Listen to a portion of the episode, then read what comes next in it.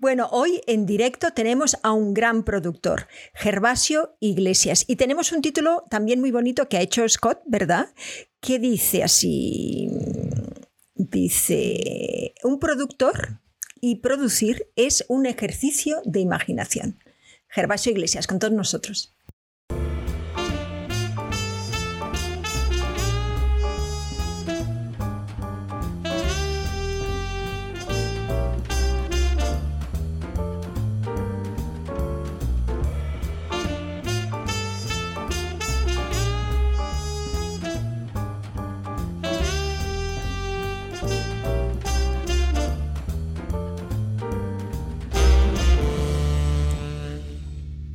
Y Eli, eh, bienvenidos.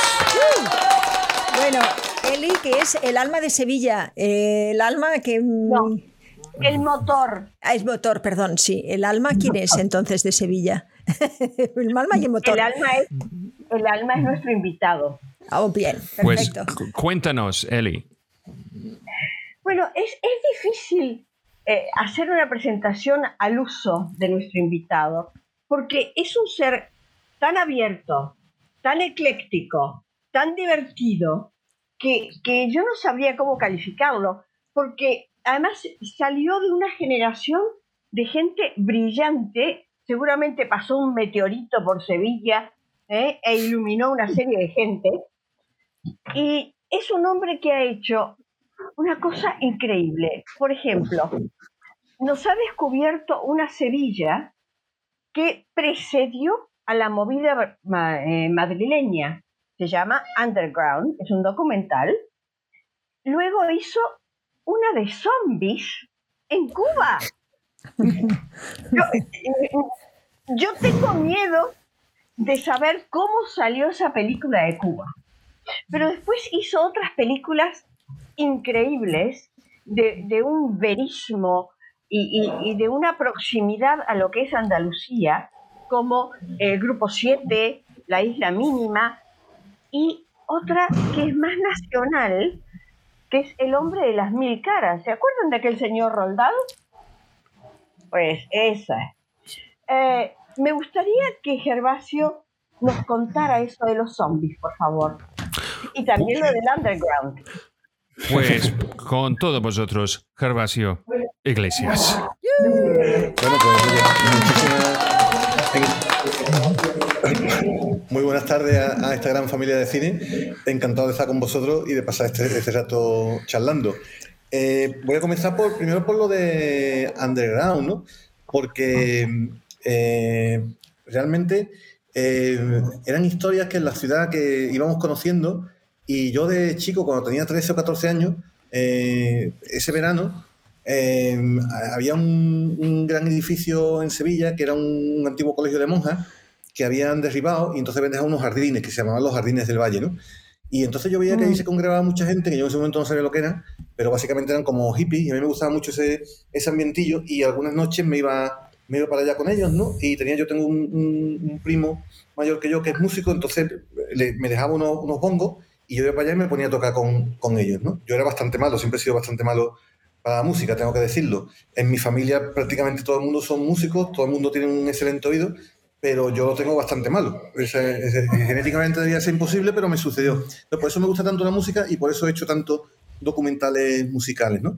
Entonces, claro, esas noches de verano yo escuchaba las historias que contaban, luego montaron una academia y yo me apunté a la clase de batería y ese, el, que daba clase había sido el batería del grupo Smash, que es el que se cuenta en la película, y conforme fue avanzando el tiempo y yo fui conociendo más la historia de, España, me di cuenta del valor que tenía esa historia, que era una historia que estaba prácticamente olvidada, pero que a nivel social fue muy importante porque realmente eh, en el underground es donde eh, explosionan las ideas que luego cambian la realidad de un país, que fue lo que pasó en España, lo que pasó en, en Sevilla, el gran cambio que se produjo, la primera gran explosión ideológica fue aquí, en las catacumbas del sistema, pero a la vez eso trajo consigo un movimiento cultural increíble que fue la fusión del, rock y el flamenco.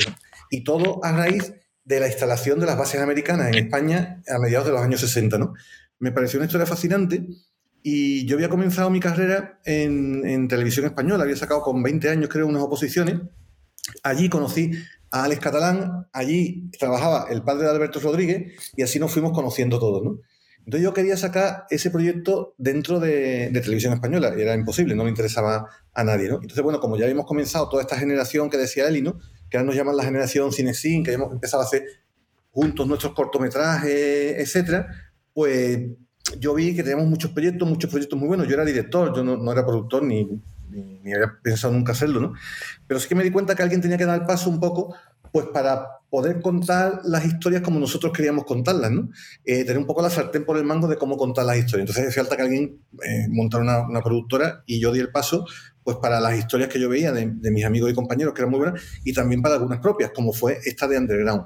¿Y por qué lo contamos? Bueno, porque yo vi muchísimas similitudes entre lo que pasó en, en Sevilla a finales de los años 60 en el entorno de la música y lo que estaba pasando a mediados y finales de los años 90 en el entorno del cine. Ah, había una, una, gran actividad, había como una...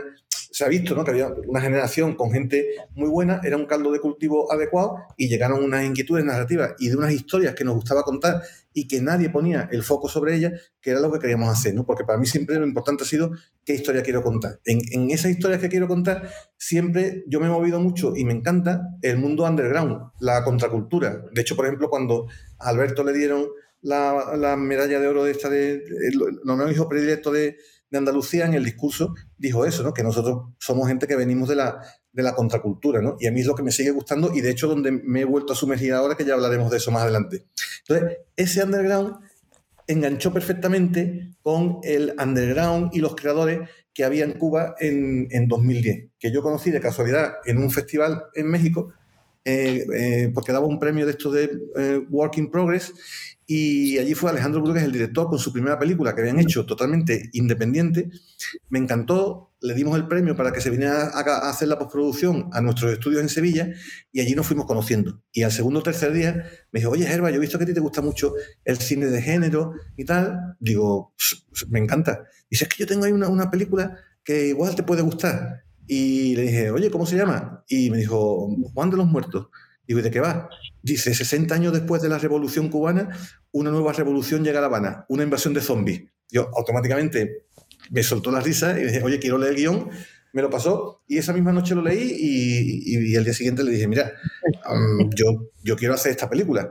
Lo que pasa es que te tengo que preguntar si, si es posible hacerla y si es posible hacerla en dos sentidos. Uno, tiene una carga política enorme, ¿no? Es un, es una, un alegato contra el castismo increíble. ¿Te van a dejar las autoridades hacerla o nos van a dejar hacerla?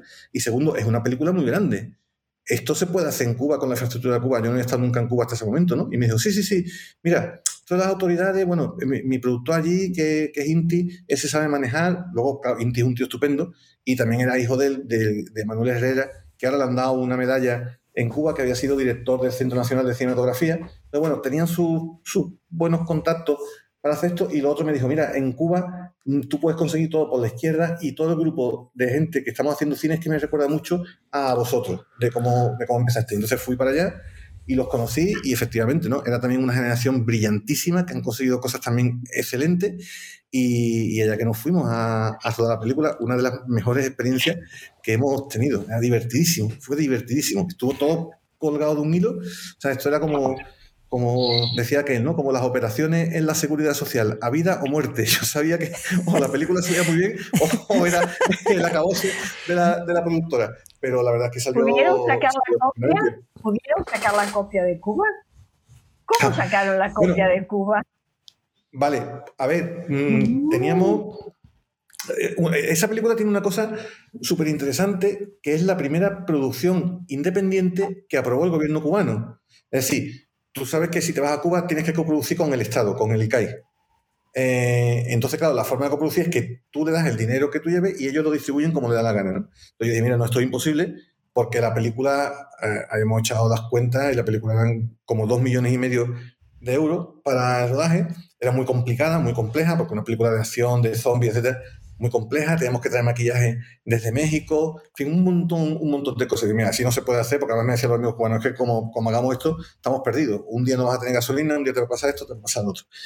Pero claro, a la vez necesitamos la ayuda del gobierno cubano pues para muchas escenas muy grandes que, como por ejemplo, tenemos que cortar el malecón varios días para hacerlo, Entonces, tenemos que hacerlo a, a, favor. Y es verdad que aprovechamos unas rendijas que en ese momento que, que, Fidel Castro le había pasado el, el, gobierno a su hermano, a Raúl, y en Cuba todo el mundo decía como que tenían que cambiar las cosas, ¿no? Y entonces Camilo Vive, que era el director de, de producción del ICAI, estaba muy por la labor de que se hiciera esta película. Y fue clave y fundamental. ¿no?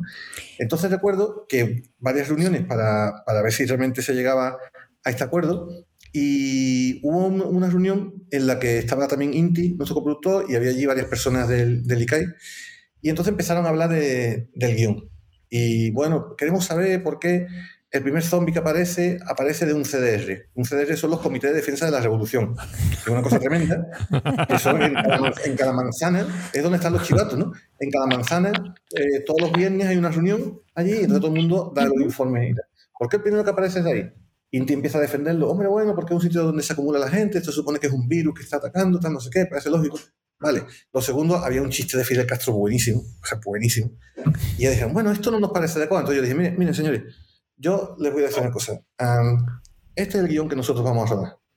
Y cuando digo que es el guion que nosotros vamos a rodar, es que no vamos a quitar una sola coma de lo que está, pero tampoco vamos a añadir nada. No se preocupen ustedes, tampoco vamos a añadir nada. Y yo voy a, invertir dos millones y medio de euros aquí, que le vamos a dar trabajo a muchísima gente. Entonces ustedes sabrán si la quieren hacer o no la quieren hacer. Y dicen, bueno, pues venga, se hace así, con el compromiso de verdad, que no vais a meter nada más. No, y de hecho en, en postproducción se le ocurrió un chiste al director buenísimo, que era ya, cuando estaban todos los zombies y hecho polvo y los despertaba y entonces era, eh, gritaba un personaje eh, revolución o muerte tal, entonces se levantaban los zombies ¿no?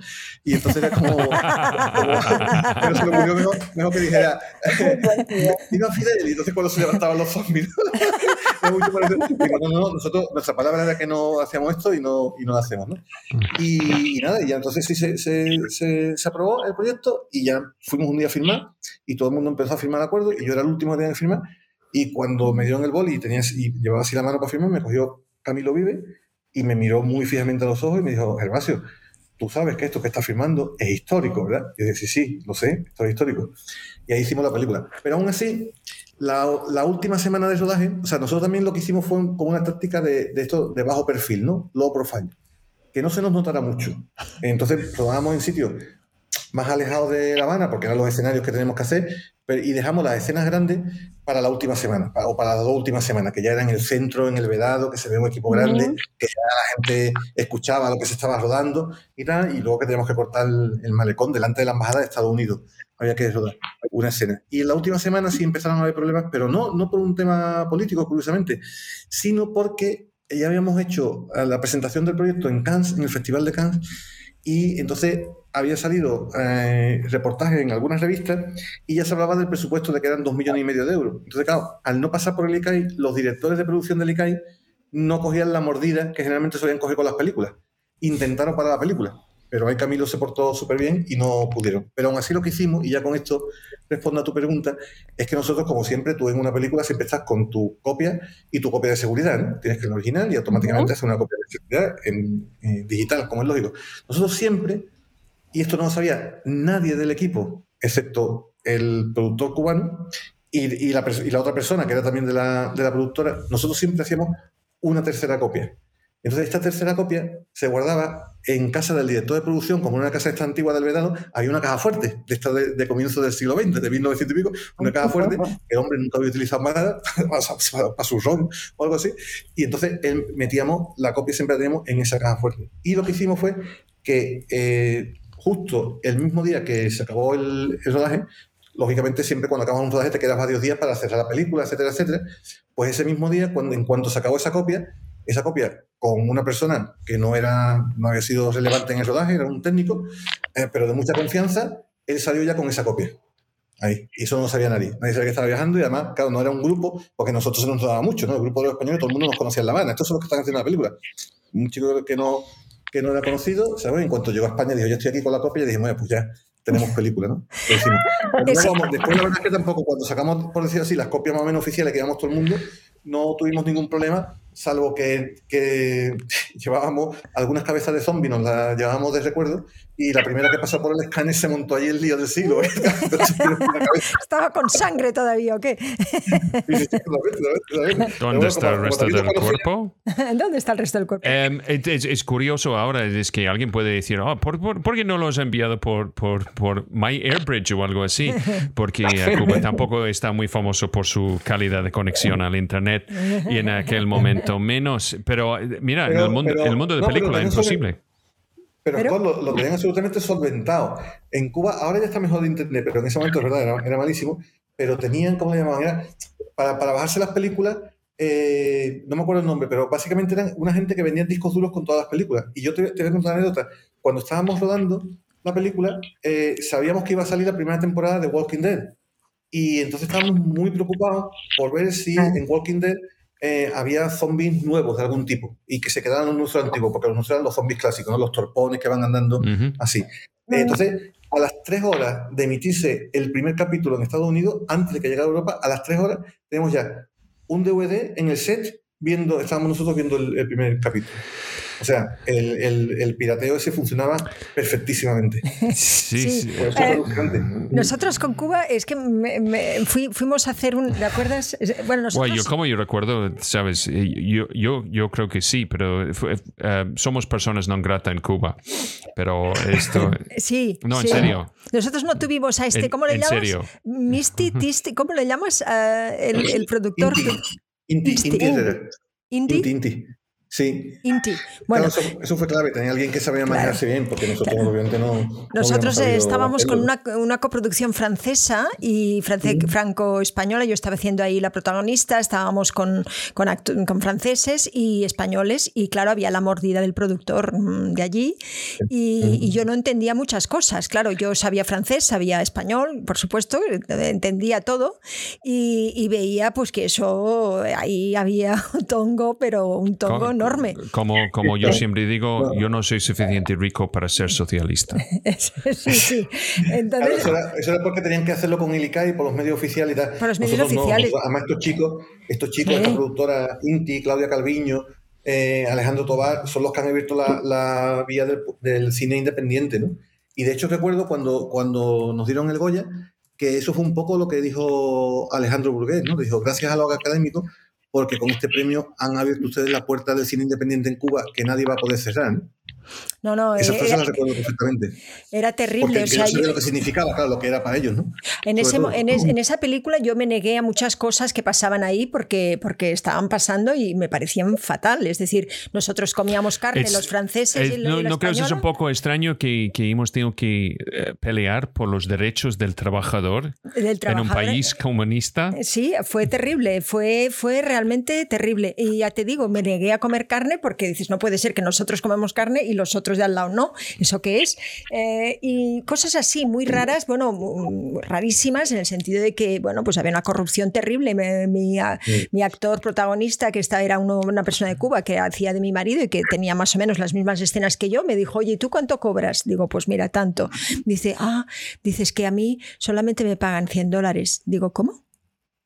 Y entonces fui a los franceses y dije, y a los españoles, ¿y cuánto pagáis para este? Dice, no, este 5.000. O sea que 4.000 eh, es lo que se quedaba el productor.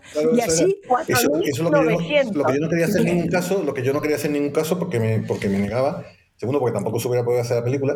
Eh, y nosotros, por ejemplo, lo que hicimos fue, eso, al hacerlo independiente lo podemos hacer, ¿no?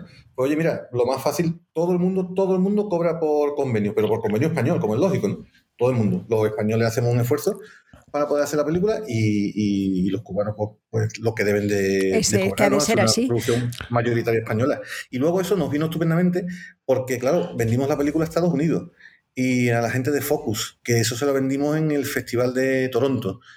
Y yo me acuerdo que, claro, tuvimos una reunión para cerrar el, acuerdo con el agente de ventas, con, con, Alfredo Calvino, con Inti y tal. Y había, yo recuerdo que había como 21 abogados de Focus allí, ¿no? Estas cosas de los americanos. Entonces, toda la preocupación era que no hubiera nada del Estado, porque ellos, por la ley de en momento, no podían comprar algo en lo que estuviera implicado Cuba. Y vamos, presentando toda la documentación y además yo le decía, pero esté tranquilo, que es que yo además, por, por filosofía, nunca, nunca lo voy a hacer, nunca le hubiera dado dinero a, un Estado comunista, ¿no? Como, o, lo que sea eso, que yo creo que No, eso no era, claro. Eso, eso es una maravilla de sitio, hay una gente estupenda, espectacular, pero tienen lo que tienen encima. ¿no? Nosotros nos tuvimos que ir, pero de, por piernas, es decir... Mm, ya, yo soy persona no grata por el intento de asesinar. Sí, sí, por el intento de asesinato, nos dijeron. En fin, nos fue... esto? Puedes imaginar. Te lo, prometo. Cuenta, eso, cuenta eso. Que no, es una historia muy, muy larga. Venga, grabado para todo el mundo. Venga. Vale, pues entonces, ¿qué pasó con nosotros? Es que eh, Asunta ha hecho eso y, en, principio ella tuvo el, productor eh, cubano en contra de ella, que significa que el productor francés estaba en contra de ella. Y el primer día en el malecón y todo eso, ah, qué bonito qué romántico. Fue una semana después de casarnos. Entonces, ¿qué pasó? Es que fue un atraco en la calle y cortamos un momento donde Asunta está abajo de un farol gritando, cubano de mierda. ¿Sabes así? Estoy muy bueno. Yo, no sé, si, sin hablar ni una palabra de castellano en, aquel momento. La policía no nos la policía, hizo caso. Es que si Era pones, todavía muchísimo más eh, mm, si, si pones el policía esta en una película, vas a decir, pero tío, es, un poco cliché, ¿eh? ¿Sabes? El, el, jefe gordo así con el bigote fumando un burro así y los otros mucho más flacos. Como 12 policías para rellenar un formulario sobre una cámara robada. sí, sí. Así. Sí, Y mi maquilladora que me decía, cuando veas a, personas gordas es porque eh, tienen mordida. Dije, coño. Entonces descubrimos que, que, fuimos a un restaurante que eh, comimos langosta, pero fue más caro en Cuba de comer langosta que, cualquier otro restaurante del mundo. En fin. Descubrimos que hay dos precios, uno para los, los gringos, los extranjeros, y otro para los cubanos. Em, y también eh, este cosa que donde Asunta tuvo un Winnebago, un trailer para ti y el resto del mundo en la calle. Claro, yo dije, no puede ser, ¿no? Este tráiler que lo utilice toda la gente y nosotros, hombre, yo voy a, hablar con esta persona aquí que está muy simpática y tal y, nos van a dejar aquí en su patio con unos ventiladores y tal. Y eso que yo hacía, pues para, para mejorar el estado de todos, pues claro, a, los españoles no les gustaba. Bueno, los españoles no estaban, decididamente. Y a, los, a los franceses y a los cubanos no les gustaba porque significaba que se veía muy claro que ellos lo que no querían era la calidad de la cosa, sino simplemente, bueno, pues, eh, sabes, estaban cubriendo un expediente y quedándose dinero con ello. Y a ese actor pobre tuvo la mala pata que le dijo al, al, productor, oye, que, mi, que, que Asunta cobra tanto y eso cómo puede ser y, y quién se queda ese dinero y eso. Y claro, como dijo mi nombre, pues ya yo ya era, digamos, la, ya me crucificaron todo, todo, todo el rodaje. Total, que al final... No, no, no, hasta, hasta el punto que no tuvimos salida, ¿sabes? Estuvimos en, en yo recuerdo en, en la cola para el check-in en el Hotel Nacional, es que el tío en, frente de nosotros tuvo el hola y, y, yo dije él, oye, ¿puedo ver tu hola? Está como, ¿por qué? Es porque estamos en la portada. Entonces, que esto fue, justo, justo, justo después de nuestro, nuestra boda. Entonces, ¿qué pasó? Es, es que no tuvimos ni billete para salir de la isla. Sí, nos dejaron eh, eh, sin billete, sin ningún tipo de transporte y estábamos ahí. Entonces, corriendo, nos fuimos a, la embajada. A la embajada y esto es donde yo vi a Somta, que sabes que, que, fue una cola de personas, como siempre. Sabes, probablemente 800 personas en cola. Y No lo hago nunca, ¿eh? No lo hago nunca. Pero ese día dije, a ah, por mis muertos que me dejan pasar aquí. y Asomta, se, se, sabes, enfrente del, del de, la cola y ella dijo, dile embajador que Sumta Sarna está aquí. Entonces él está, nena, dile. Ok, entonces él, él, giró y después de unos minutos, pues ven, ven, ven. Entonces, que fue otro, ¿sabes? Uh, ¿Sabes? Arquetipo español, ¿sabes? Del embajador de Cuba. Estaba, ¡ah! Somta, ven, ¿qué quieres? ¿Un brandy? No sé qué. ¿Qué pasa? ¿Cómo puedo ayudarle? Entonces está, mira, no tenemos salida, no tenemos billete, no tenemos nada. Pues espera un segundo. Paco, Sí, claro. ¿Cómo va, tío? No, no me digas eso. Mira, yo tengo a Asunta Serna aquí. Sí, la actriz está aquí en la oficina, está. Eh, mira, ella necesita, ella necesita una billetita para salir ella y su marido, que es inglés o algo así, ¿sabes? De salir del país. Eh, ¿Cómo puede? Vale, ok. Muy bien. Vale, chao. Entonces, ya está. Entonces, esto fue nuestra manera de conseguir una salida del, del país. En primera, en primera, sí, señor. En primera. Y entonces, en el último día, que siempre me dijo, sabes, pero Cuba tuvo fama para lavar las cosas, sabes, de todo el Caribe, sabes, de lavanderías, los mejores del mundo. Entonces volvió eh, toda nuestra ropa, sabes, así. Pequeñita, pequeñita, la habían lavado con, con agua caliente y toda, la- toda, todo lo que, nuestros, nuestras cosas de boda, porque era nuestro, nuestro viaje de boda casi, lo de Sí. Cuba, ¿no? Y entonces eh, llegó así, todos los vestidos que estaban de seda y tal. Entonces yo les decía, miren, yo ya sé que ustedes no lo pueden pagar, me da igual, pero no me hagan pagar la factura de la, de, de- de- de la lavandería, porque está claro, está claro Sí, que sí, eso no. sí, no me Bueno, pagan. pues me la hacían pagar. Y No, claro, no, no, no, no. ¿Qué pasa? Es que rechazamos. Y ah, ah, esto es el momento, eh, fue el momento de los faxes. ¿Sabes? Es decir, pues tenemos que pagar estos faxes. Entonces, enseñando faxes, ¿sabes? Papeles sin nada. ¿Sabes? Está. de- ¿Quién? Dime, de- ¿sabes? De, de los faxes que hemos recibido y pues absolutamente todo eso. Mira, para explicar a los jóvenes, antes has tenido que pagar de utilizar el teléfono y pagar cualquier fax han tenido que imprimir. Fax es un- fue una manera de enviar documentos a través de una máquina que todavía cuando hablan de burofax estoy como, vaya, voy a enviarte el mensaje por paloma. Entonces, entonces, ¿qué pasó? Entonces estaba, no solo estaba, sabes, pidiendo el dinero, pero estaba, estaban ignorándonos. Sí. En el Hotel Nacional, que supongo que conoces, que en la mostradora, una especie de barandilla, sabes, entre tú y ellos. ¿Ok? Entonces estaba ignorándome. Entonces yo hice, oye, oye, oye, y he hecho eso en la barandilla y explotó. la barandilla. Y, y el manager, el jefe de todo el el antes no hotel que encontrábamos. estaba ausente haciendo un misión de no sé dónde, la chica de atrás del mostrador gritó, quiere matarme, eh, quiere matarme. Entonces, de repente, desde la nada, apareció el manager, la manager, con una policía. con una policía. Gorda, muy gorda. Gorda, muy gorda. Entonces, diciendo, sabes, pero quiere matarme, quiere matarme, tomando nuestros nombres, etcétera, etcétera. Y Entonces, entonces nos dijeron allí que seríamos personas non gratas. no, no, no. Entonces, ¿qué pasó? Es que pidieron, tienes que pagar por el daño que has hecho. ¿Qué daño? Que fue una cosa como una pierna de una silla. ¿Cuánto cuesta? ¿Sabes? 50 dólares. Ok, 50 dólares en aquel momento, en el año 94 en Cuba, tú puedes comprar, ¿sabes? Tres riñones y una casa. Entonces, Assumpta con las, las dietas de la película contó como 50 dólares, así, y lo tiró a la cara del, man, del no, al suelo lo tiré. O tiré al suelo. No, no, Y tú has dicho las- dije, Ahora os quiero ver recoger ese dinero gringo. Eso es lo que dije. Y entonces dijeron, "S- sos eh, personas non grata en Cuba. Y Asunta dijo, Seréis personas no gratas en, en España. y así nos fuimos. No, fue, fue fatal, fue fatal la experiencia. Y eso, y eso que yo soy de verdad muy paciente, que tal, pero, pero ¿tú vi- paciente? Sí, ¿no?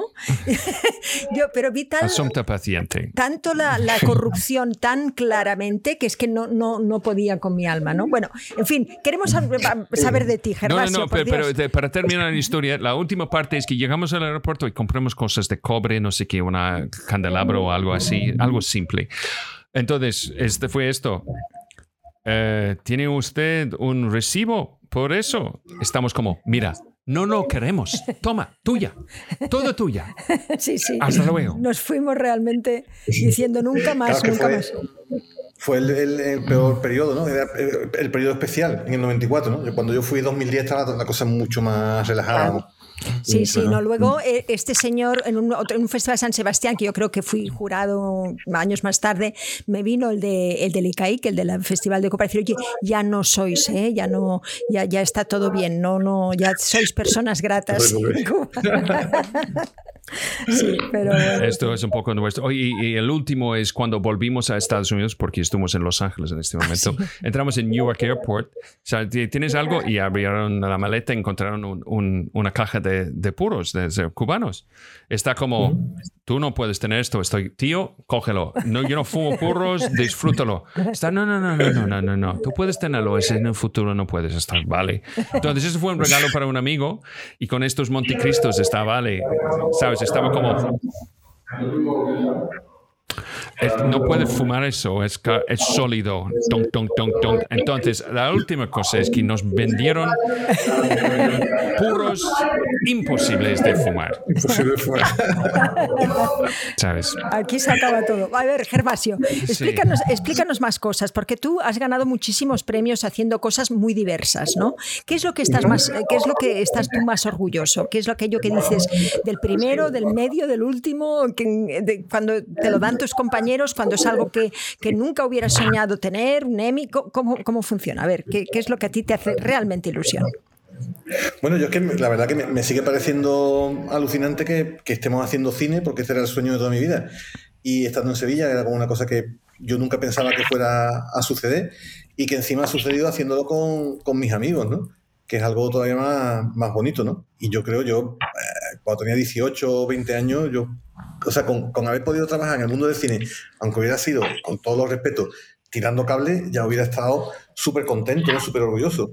Pero yo creo que al final ha sido que, que eso, que a mí me, me, ha llevado mucho el instinto. O sea, de hecho, yo soy productor, pero yo no soy empresario. O sea, no, es una cosa que me puse a estudiar un poco, pues lo que te decía, ¿no? Para poder canalizar todas esas historias y poder tener una, un soporte para contarlas como nosotros queremos contarlas, ¿no?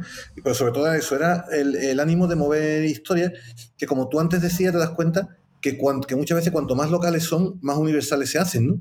porque estás hablando de, cosas grandes, pero encima con la particularidad cultural que tú tienes aquí y que, que, igual que vemos el cine coreano y nos gusta muchísimo por las características culturales que tiene, etcétera, etcétera, eso también sucede, ¿no?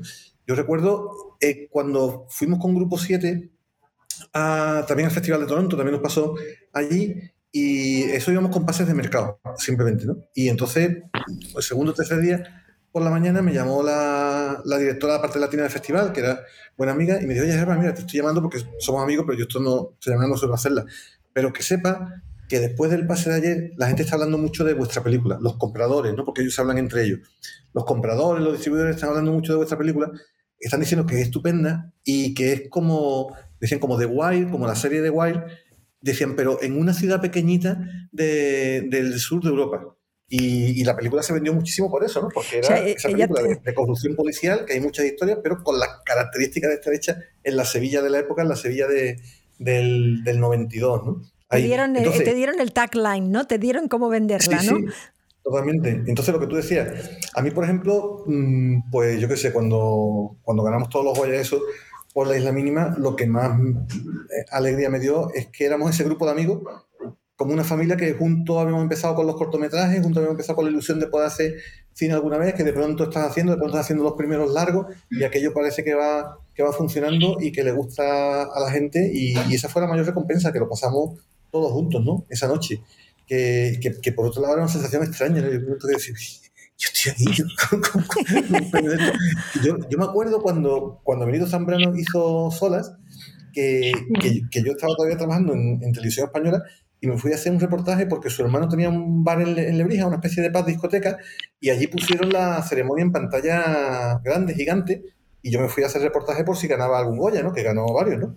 Ganó cinco y, eso me daba una alegría enorme, Y es verdad que al poco, fíjate, al poco ya estábamos nosotros también haciendo, haciendo cine. Yo en ese momento ni, ni, ni se me pasaba por la imaginación que la fuéramos a, a conseguir, ¿no?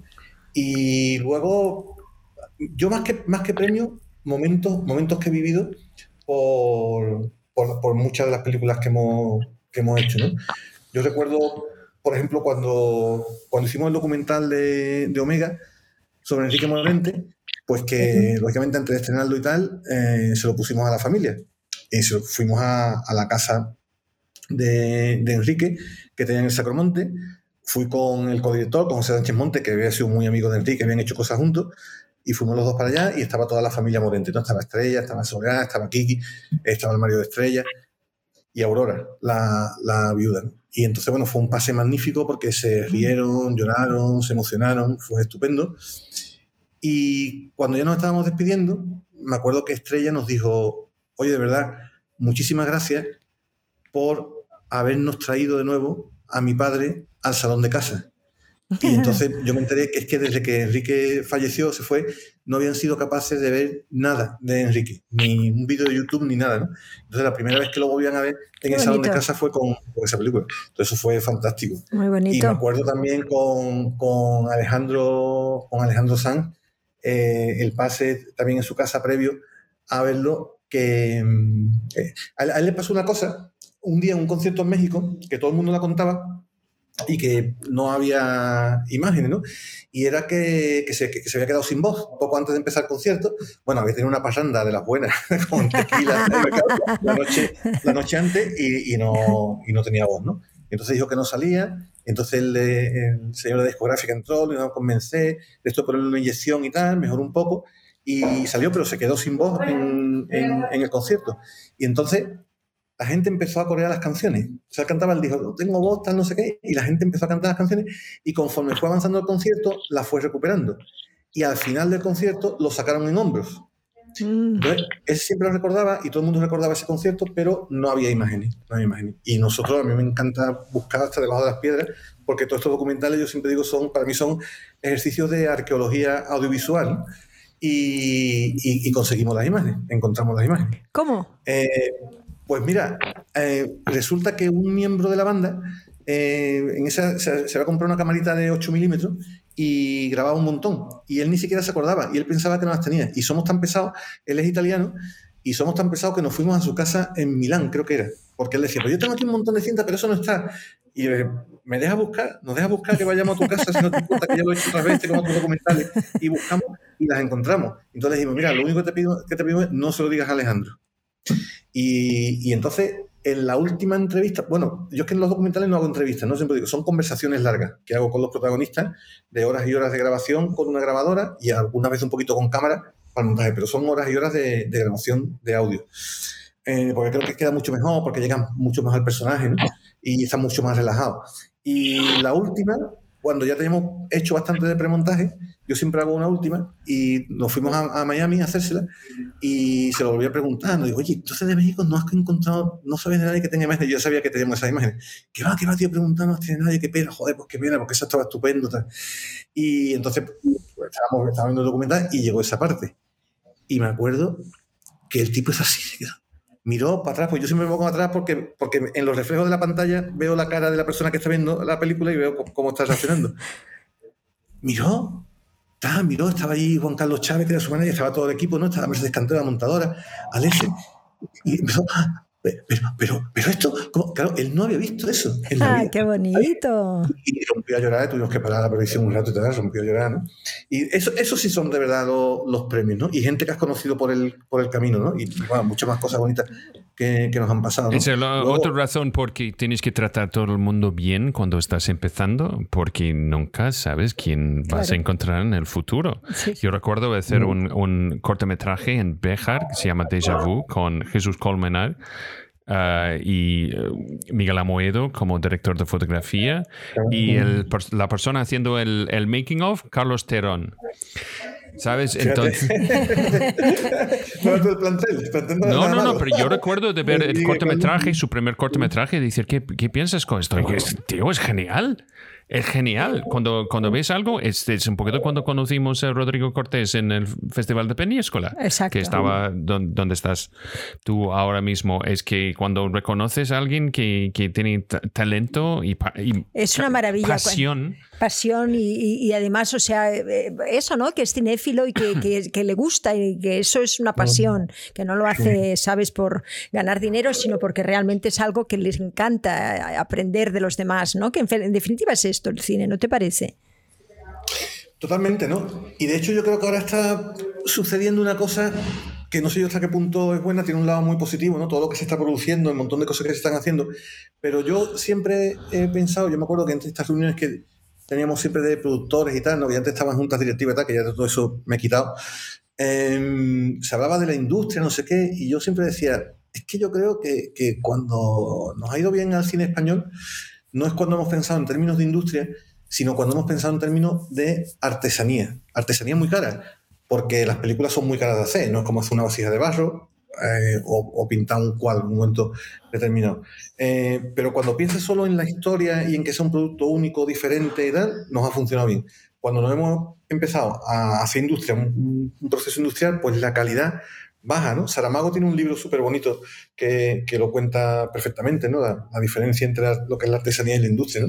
Entonces yo ahora, por ejemplo, sinceramente, viendo un montón de cosas que no me interesan mucho, las historias que, están contando, que están muy bien hechas, que además es estupendo porque se está produciendo mucho y tal, pero creo que hace falta, y yo en eso es lo que estoy eh, trabajando ahora, creo que hacen falta nuevas voces, nuevas miradas y nuevas historias, porque en todas cosas el público también se va, se va a acabar de consumir todo este, todo este de series, etcétera, etcétera, que se están haciendo en las plataformas, y sobre todo porque ya se empieza a estar un poquito cansado de lo políticamente correcto, ¿no? de lo políticamente bueno, lo que tengas que decir. Y la gente quiere ideas diferentes, ideas rompedoras. ¿no? Pero cuando, yo, creo que hay, un paso, ¿no? Yo al menos es lo que yo vi en la industria de Hollywood, porque a mí me apasionaba mucho entender qué era esto de la industria. Yo allí me fui no para triunfar, yo me allí para, para estar con lo que se llamaba la industria, porque veía que en nuestros países, incluso Francia, que también había pasado por allí, y eso era otra cosa, ¿no? Y entonces dije, mira, qué bien.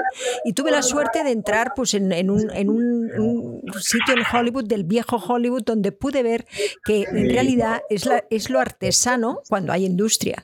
Es decir, que cuando pasas del, del 100 millones de euros, entonces tienes los mejores artesanos en cada, en cada sitio. El problema es ese medio, ¿no? Es primero es de, de los 2 millones a los 100, que aquí, claro, la gente está como que, pero ya llega un punto que cuando pasas de los 100, las personas que están ahí están realmente ahí porque quieren hacer eso que haces. Sí, lo que pasa es que aquí yo veo que es complicado, por ejemplo, que, los autores que tienen eso gran voz autoral al final puedan tener con sus proyectos propios eh, grandes presupuestos. O sea, uno de los pocos casos que hay es Alberto, Alberto Rodríguez, que se lo, que se lo ha ganado, ¿no? Y ahora justo hemos acabado la película que estrenaremos en, en septiembre, Modelo 77, y una película que hemos podido tener un buen presupuesto porque era, era Alberto el director y a la vez muy autoral, ¿no? Pero yo lo que, lo que estoy viendo es que realmente empiezan a venir muchos proyectos casi de encargo, ¿no? Un poco que, que vienen hechos por la cúpula y que entonces buscan a quién puede ser el director, quién puede ser tal, no sé qué, no sé cuánto. Y ahí se está perdiendo un poquito esa capacidad más artesanal sí, sí lo que sí es cierto que da oficio y el oficio también es bueno porque al final eh, yo creo que es como una especie de no de, bajadas y de, y de olas, ¿no? Que, que, al final estás en una ola o estás en otra, ¿no? Porque, oficio, sí. Porque También, también hay que hacer oficio, porque eh, al principio en el digital todo el mundo se atrevía y eso también, mm. ¿sabes? Sin formación, sin gustarle el cine, sin tal, pues todo el mm. mundo decía, pues esto aquí, ¿no? como es como yo siempre digo, cualquier persona puede comprar un violín, no significa que va a saber cómo tocarlo, ¿sabes? La democratización del audiovisual eh, ha creado una especie de economía falsa, pero ¿qué pasa? Esto se ha manifestado en otros, otros aspectos del negocio. La gran amenaza, sabes, del audiovisual, del, mundo digital ahora no es hacia el cine, realmente, es, es hacia la televisión. Sabes, de YouTube, Twitch, todo, sabes, está matando, sabes, de televisión terrestrial. Y además que tenemos encima Netflix, HBO, Amazon, que está conducido por producto de calidad, sabes. Y no solo calidad, y originalidad. Sabes que, que número tres en Canadá ahora es, es Casa de Papel. Sabes, es lo más popular en Nigeria. Y también en el mundo mundial ha sido el juego de calamar. ¿Sabes? ¿Quién puede ¿sabes? predecir? predecir que este tipo de, vamos a llamarlo, producto puede ser popular? Y además que hemos tenido una, una pandemia para dos años que realmente ha, ayudado mucho, sí. ¿Sabes? Sí, hombre, nunca se ha producido ni se ha consumido tanta ficción y tanto documental como hay ahora. Y como mm. Scott muy bien señalaba, le está comiendo el terreno a la televisión generalista, que realmente la información que hay como, Claro, como siguen dando eh, los datos de Share, que es un porcentaje sobre el que están viendo televisión, lo que se callan siempre es cuántos consumidores hay y cómo está bajando en los últimos años mm, exponencialmente. ¿no? Yo creo que, que, la televisión generalista se va a quedar para ver cosas únicamente que tengan interés en, en, directo en ese momento, es decir, para los informativos y para los deportes. Poco más, ¿no? Porque ven sí, estuvimos hablando con, con uh, Olmo uh, Figueredo ayer sobre, mm, mm. sobre el caso de, de Pablo Ibar y, sabes, desde realmente esta explosión de interés en, el producto de True Crime y mm. también, sabes, del producto documental. ¿Sabes? La gente. Y, y, no solo esto, es que yo. Otra cosa que he visto es una gran sofisticación de la manera de contar historias a través, ¿sabes? Del documental. Y la, la, capacidad que la gente tiene para, ¿sabes? Mantener el interés en, en, en, su manera de contar historias. Yo creo que el documental nunca ha vivido un mejor momento que el que está viviendo ahora, por lo que tú dices, y porque también está claro que al público le interesan muchísimo las historias, las historias reales. Yo tengo ya en mi círculo de amigos más cercanos, está pasando un, un, hecho curioso que, y no sé si se podrá generalizar o no, pero muchos me dicen que cada vez están viendo menos ficción y cada vez están viendo más, más documentales, porque encuentran mejores historias en, los documentales, al ser más reales, que muchas veces en, en, la ficción, ¿no? Porque no hay que olvidar esto, hay un momento que, que realmente eh, esa, esa máquina de producir y de poner a disposición las plataformas como Netflix, como HBO, etcétera, necesita, tiene una necesidad de que se vayan creando historias, ¿no? Y yo esto, por ejemplo, yo personalmente sí me he querido apartar, ¿no? Yo quiero estar solo entrando en las historias que realmente a mí me apetezca contar. Me gusten, pasé un tiempo en que estaba como en esa dinámica, como todo el mundo, ¿no? Buscando historias para poder tener un portfolio de 8 o 10 cosas buenas que contar, pero un poquito también a raíz de la pandemia, esa, esa presión me la, me la pude quitar de encima y realmente ir solo a hacer una película al año o si solo tengo una buena historia cada dos años hace eso y uno o dos documentales, ¿no? Pero hace cosas en las que crea muchísimo y que vea que son diferentes. Yo creo que un aspecto de, ¿sabes? La, ¿sabes? el interés que, que, la gente tiene en, en, en, los documentales ahora es más que nada, más que nunca, por los últimos dos años hemos tenido un contacto con el resto del mundo, de los otros seres humanos, de una manera muy, muy limitada, ¿sabes? Con amigos cercanos o, uh, cercanos o, de la familia. Entonces, esto ha sido otra manera de hacer contacto y integrarse con, con las historias de otros. Y no solo esto, yo creo que también um, un buen documental es como lo mejor tipo de real, reality que hay, ¿sabes? Que, y, y, y, no solo esto, es, es, que tenemos la oportunidad de conocer, el primer, ¿sabes? El una narrativa de, de verdad, ¿sabes? Que yo creo que el otro aspecto de ficción y también documentales es, es nuestra necesidad para, para, las historias y las narrativas. Y, y, y qué pasa es, es, el mundo de cine que donde cualquier cosa que puedes imaginar puedes poner en una pantalla ahora, pero el mundo más fantástico y más extremo es la realidad que la gente pasa. Los pensamientos de las personas, yo creo que ahí hay mucho campo todavía por hacer. ¿Sabes? Hay, un libro, hay un libro estupendo que supongo lo del sociólogo este israelí de Harari, que se llama Sapiens, que básicamente un, eh, una, una, una, nueva visión de la historia de la humanidad y que básicamente lo primero que se pregunta es por qué, son, por qué el sapiens somos, somos sapiens, ¿no? Y él dice que, que, el gran salto para convertirnos en sapiens en la evolución fue, somos la única especie que es capaz de tener imaginarios colectivos. Ninguna otra especie en la Tierra lo tienen, ¿no? Y que eso nos hizo agruparnos, crear sociedades cada vez más grandes y por tanto poder avanzar, ¿no?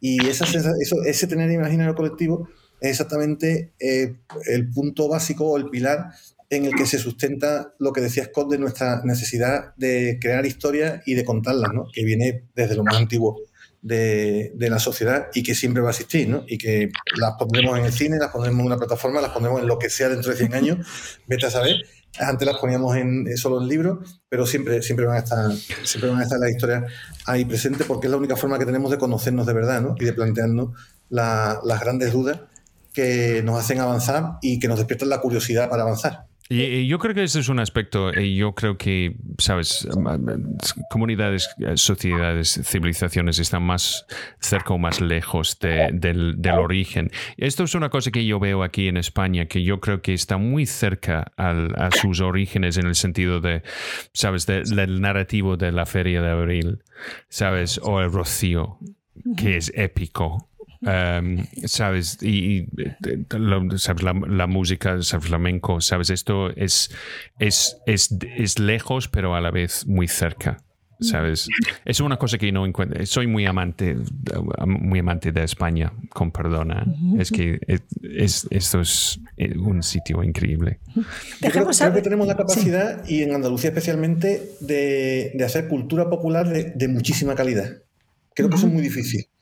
Y, creo que en España existe. Existe. O sea, conectar con mucha gente, pero haciendo cosas de, altísimo nivel. ¿no? Y te voy a poner un ejemplo, por ejemplo, que no es de cine, pero como el grupo Triana. Bueno, o sea, una música más popular y unos temas más populares que Triana prácticamente no existen, ¿no? se llama con una calidad tremenda.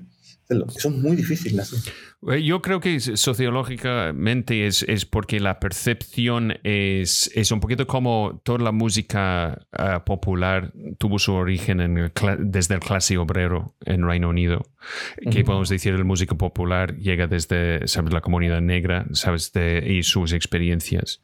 Y entonces yo, yo, yo creo que parte de la razón porque la lengua franca y que puede tener parte de su origen en Andalucía es por el mismo, es el mismo razón, ¿sabes? El concepto de, de, lo auténtico, de no estar infectado por el otro. ¿Sabes? Es que es curioso, pues eso es así, compadre. sí, sí, ¿no? hay que tener en cuenta que, por ejemplo, la Sevilla del siglo XVI, ¿no? la Sevilla que en ese momento es la capital del mundo, el 10% de la población de esa Sevilla eran negros y sobre todo esclavos negros que, que habían venido de África, ¿no? que siempre podían comprar su libertad, etcétera, etcétera, pero es muy importante. Y ese crisol, ¿no? Que, España también lo ha sido, ¿no? España siempre ha sido una mezcla de, cultura impresionante, ¿no? Sí, y creo que en Andalucía siempre hemos tenido la capacidad de integrar muy bien todas esas culturas, ¿no? Yo creo que eso nos define un poco nuestra forma de, ver y de entender el mundo, ¿no? Que merece la pena. En realidad somos una isla grande porque todo viene de la geografía. en realidad. Bueno, mira, eh, merece la pena todavía de hacer este, este película sobre el mercenario escocés que, que, que ganó el, el sitio de, del puente de Sevilla. ¿No sabes eso? No. Oye, pero no, no conocía esa historia. Esto, esto es, es, una historia, estamos hablando, de, tiene que ser siglo XV, siglo XVI, pero fue un, un, sitio entre dos facciones al lado del, del puente mítico en, en, en, Sevilla. Entonces, ¿quién, quién armó todo el ataque y rompió el sitio? Que fue un, un mercenario escocés que diseñó no solo su uniforme, el uniforme de todos sus soldados y el que, que, fue un héroe del, del, día, este, este escocés raro que entró en, en, una, en un Yo no sé cómo lo hizo por el calor, la verdad.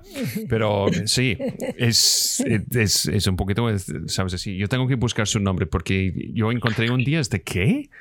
¿Sabes? De, de, cómo, cómo, los escoceses. En el siglo XV, cuando el rey Pedro de Castilla, Pedro el Cruel o el Justiciero, llama en su ayuda al príncipe negro, al príncipe de Gales, y él trae tropas, entonces puede haber sido en ese momento. Es que puede ser. Puede ser, tenemos que investigarlo.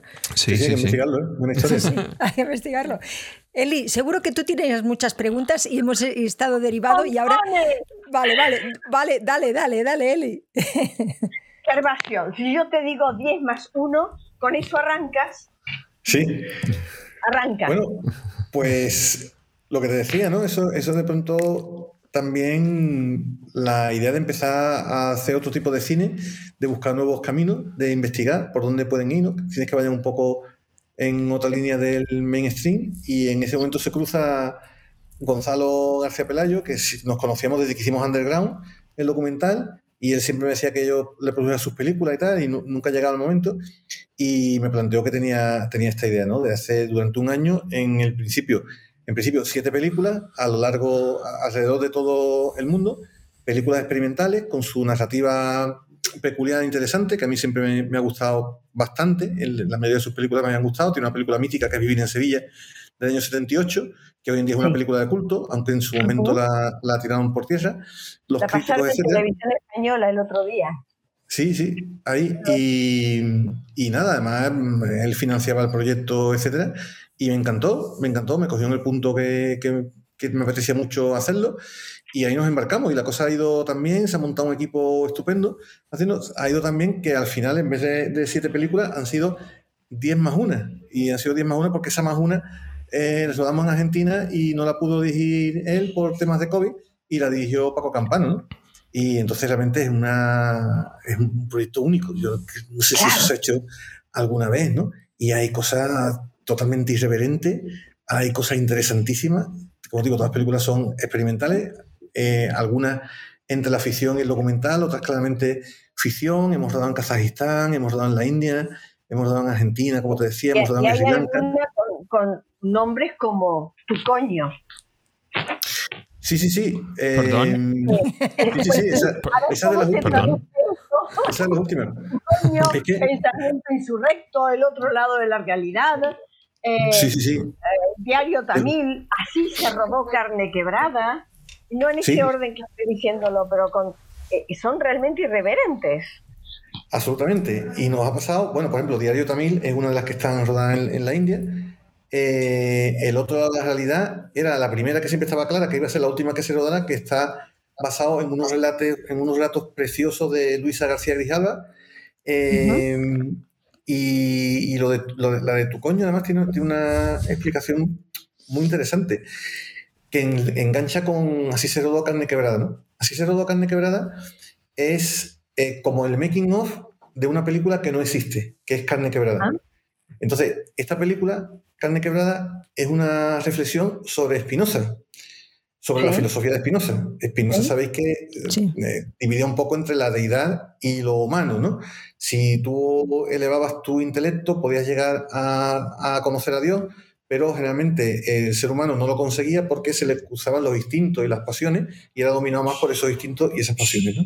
Entonces, la película va por ahí. Es una road movie entre eh, España y Portugal. Nos recorrimos, pues saliendo de Sevilla, prácticamente le dimos la vuelta a la península, se rueda en sitios donde estuvo la familia de Espinoza, hemos rodado en Herbaz, por ejemplo, y, yo creo que, ha quedado una película absolutamente rupturista, que no se le puede poner una etiqueta clara, a mí me, fascina, y, al final tiene, por eso lo diciendo, tiene una escena de sexo explícito. Y entonces nos pasó que la mandamos a calificar al, al ICA y, y la calificaron X. Y encima decían que no nos podían dar el, certificado cultural, ¿no? Entonces, bueno, ahora estamos en el proceso, con lo cual además teníamos inversores, porque se han hecho con inversores, entonces, pues, eso es un poco lío, pero eso era lo de menos, ¿no? Lo que sí que era una decisión que, no, que yo no he acabado de entender, ¿no? Me parece una cosa fuera de todo tono, porque evidentemente no es una película ni pornográfica ni nada. Ahora estamos con los recursos y yo estoy con la directora de cada que me llevo muy bien, pero llevo escribiendo y yo creo que no quiere ni abordar el tema. Entonces, después la idea es que se, ¿Cómo? tienes que conseguir a un Daniele Volterra, il Braghetone, que fue a quien en el Renacimiento le pidieron que tapara todos los órganos masculinos con hojitas de parra. Ah. ah, sí, sí, claro, claro. Bueno, una, cosa así. ¿no? Yo no sé quién calificará eso y tal, pero me parece de, una incultura bastante grande, ¿no? Y no habéis sabido ver lo que estaba haciendo. Todo eso está en los recursos, ya veremos. Entonces, al final iba a haber una película erótica quería, Gonzalo quería hacer una película erótica y entonces yo le planteé, a él ya le calificaron una película S, en su momento S, que fue la típica maniobra del productor de los años 70 para que la gente fuera a verla, ¿no? Y entonces yo dije, oye, lo que entonces podía estar, podía estar bien, que ahora que sí que hagamos una X de verdad, y entonces exista la trilogía X de Gonzalo García Pelayo. Y eso le gustó muchísimo y lo estamos haciendo. Seguramente vamos a, lanzar un, NFT con, con, esa trilogía y como ahora empieza una retrospectiva, suya en el, en el, Museo Reina Sofía, le comentamos esto que estaba pasando al, al, encargado del ciclo y está encantado con esa idea y en noviembre seguramente será la, la trilogía X de Gonzalo García Pelayo, que me parece súper interesante. Claro, bravo, bravo. Absolutamente. ¿Cómo se van a ver todas estas 10 más una? ¿Cómo se van a ver? ¿En una sucesión cronológica? Eh, porque ¿qué duración tiene cada una? Bueno, eso fue también otra cosa interesante. Las películas, todas duran entre 70 y 72 minutos.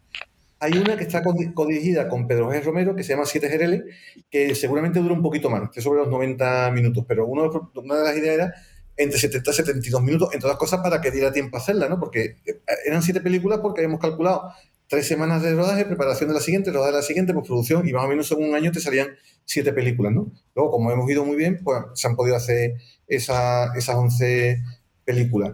Entonces, em, ya se están viendo algunas en festivales. O sea, las primeras que han ido saliendo se han estrenado en festivales. Eh, hace poco, la que rodamos en Ainur ya ha ganado un premio en el Festival de Praga.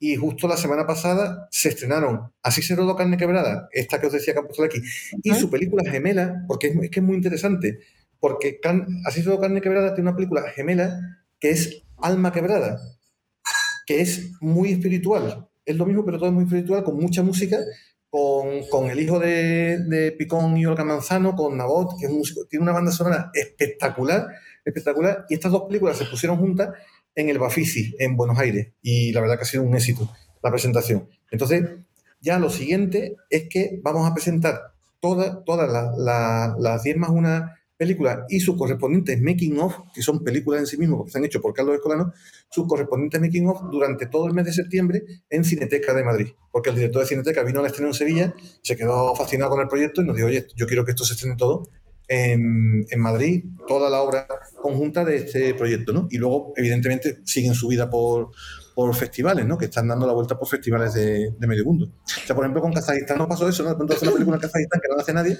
y ahora ya por, lo de, por la barbaridad que está haciendo Rusia en Ucrania se nos ha olvidado, pero es que uno al mes siguiente de rodar nosotros en Kazajistán, estuvo a punto de ocurrir en Ucrania en, en Kazajistán. Las tropas rusas se pusieron ahí en la frontera, ¿no? Lo que pasa es que se calmó un poco la cosa. Entonces, claro, empezaron a llamar, ¿vosotros la película en Kazajistán? Sí, sí, pero mira, que no es nada de guerra ni de política, que la búsqueda de un amor por la ciudad y tal. Da igual, la queremos, la queremos. se, está viendo. Oye, Gervasio, además eres escritor. El año pasado se presentó un libro tuyo. Sí, sí, sí. A mí me, siempre me gusta mucho escribir, ¿no? Y con los guiones siempre estoy... Da, pero la verdad que también por... También cuando te metes a, producir tal, pues muchas veces eh, le tienes que dedicar un tiempo a la burocracia y, a la administración, a llevar una empresa que te quita tiempo para, para, otras cosas. Y yo eso ya me lo, me lo he podido quitar de encima, todo ese tiempo que, que tenía que dedicarle a, a los asuntos empresariales y, y, empecé a cerrar varias de las historias que tenía avanzadas y que creo que se irán publicando. La primera fue esta, en Teógeno 2312, que, mm, bueno, es, eh, a mí siempre... Yo ¿Cómo la calificas? Porque es como un viaje raro, ¿verdad? Bueno, e, es una película sobre el cerebro, realmente. Eh, un viaje. creo que un viaje, un viaje, sí, un viaje hacia el interior de, tu propio cerebro, ¿no? Eh, yo creo que hay dos grandes ramas de la investigación que, tiene, que tenemos por, por delante. Uno es el conocimiento del universo y otro es el conocimiento de nuestro propio cerebro. Y creo que son dos ramas que se están desarrollando muchísimo, que hace pues, unos 100 años realmente que empezaron a, a dar saltos cualitativos. ¿no? Hace 110 mm, años más o menos, en número redondo surgió la teoría de Einstein de la relatividad, que nos cambió el concepto del, del universo. Y también hace 100 años empezó, por un lado, eh, eh, Freud, etcétera, y por otro lado los, estudios realmente neurocientíficos y la obra de Oliver Sacks, etcétera, etcétera. Entonces, eh, en los años 50, como sabéis, se, empezó un poco el, estudio de, las posibilidades de, eh, análisis y de, explotación o, incursión en otras capacidades del cerebro a través del uso de sustancias como el LSD o el MDMA, etcétera, etcétera. Esto se empezó a investigar científicamente con, con, apoyo especialmente del gobierno americano. También es verdad que el gobierno americano lo empezó a desarrollar porque pensaban que podía ser un buen eh, elemento para el control mental, ¿no? Y de hecho hay una película de George Clooney, la de los hombres que miraban fijamente a las cabras, que cuenta esto, ¿no? Luego se dieron cuenta que no era así, sino que realmente abría mucho la mente y especialmente la mente de la juventud y prohibieron todo, todo estos estudios. Pero está claro que en esa sustancia había una, una vía de investigación interesante y hace unos tres años muchos premios Nobel, etcétera, volvieron a, pedir poder estudiar con esta sustancia, poder investigar tanto en Estados Unidos como en, como en Europa. ¿no? Y la Universidad de Berlín, en el 19, montó una cátedra que se llama Mind Foundation, que es precisamente para el uso, o sea, para el estudio de las capacidades que despierta el uso de los enteógenos en el, en el cerebro en el ser humano, los enteógenos son las sustancias naturales psicoactivas, como los hongos, etcétera, que contienen la psilocina, psilocibina y tal. Y entonces, claro, yo tenía muchas historias por ir recogidas de amigos que me contaban experiencias que habían tenido y tal, ¿no? Y a raíz un poco de estructurarlo, en, pues yo me apunté lógicamente en, la cátedra y como además como llegó la pandemia, todo, todo es online ya y está fantástico, hay unas conferencias increíbles y en base a eso pues como que estructuré la novela y, y la saqué adelante, ¿no? Y en el proyecto GON, el proyecto promovido por, por, Gonzalo García Pelayo, no solo está la parte de cine, sino que también hay una editorial y una productora musical. Él fue productor musical de, de grandes personajes de, la música española como Joaquín Sabina, como Triana, que hemos hablado, etcétera, etcétera, y ha vuelto también a la actividad discográfica. Entonces les mandé la novela, les gustó y, me han publicado y ya estoy con, la siguiente, cosa que me apetece muchísimo. ¿Cómo se llama otra vez el título? mira que he hecho la EUSCA, ¿eh? En, enteógeno 2312. Los enteógenos son esas sustancias naturales psicoactivas.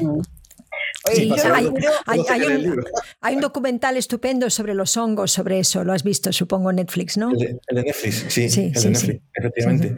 Y hay una serie buenísima que está en Amazon Prime, que está producida y protagonizada por Nicole Kidman, que es también exactamente esto, es una es ella misma, ¿no? Es una serie que tiene montado como una especie de resort de esto, de esto donde se va la gente a descansar, ¿no? A, desconectar un poco. Ella lo que está probando son terapias con este tipo de, sustancias. Que todo el mundo dice, o sea, yo en todas las conferencias estas, las que voy ahora, todos dicen, dicen muchísimas cosas muy interesantes, pero entre otras, que los principales neurocientíficos que están ahí dicen que si se sigue investigando al ritmo que se está haciendo, en 10 años han acabado con el Alzheimer y con el Parkinson. Me parece algo espectacular. Caramba, ¿Mm? qué bonito. ¿Mm? Hay dos cosas que quiero decir antes de dar paso. Seguramente hay cantidad de preguntas de los compañeros. Muchas preguntas, sí. Exacto. Dos cosas nada más. Primero, felicitarte porque siempre has trabajado con tu grupo más cercano, amigos que has mantenido de toda la vida. Santi mm. Amodeo, Alberto Rodríguez, Antonio de la Torre, todos son amigos de ese meteorito que pasó por Sevilla y generó esas cosas tan brillantes. Y segundo, te voy a dejar yo con los compañeros con una frase que yo sé que a ti te gusta mucho. Escandalizar es un derecho. Ser escandalizado un placer y quien rechaza ese placer es el llamado moralista. De tu gran ídolo, Pasolini. Pasolini, efectivamente. Pasolini, yo siempre me ha gustado muchísimo Pasolini. Eh, no todas sus películas me gustan por igual. O sea, hay una parte que el cine de tesis que me aburre un montón.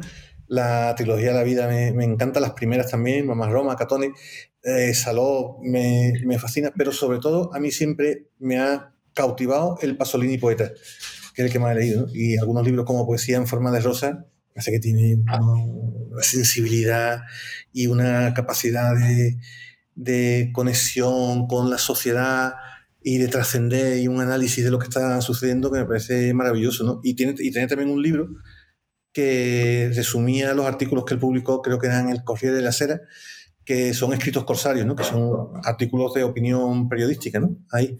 Y claro, él era un un underground máximo, un alternativo máximo, y siempre con una visión muy crítica de lo que, de lo que estaba pasando.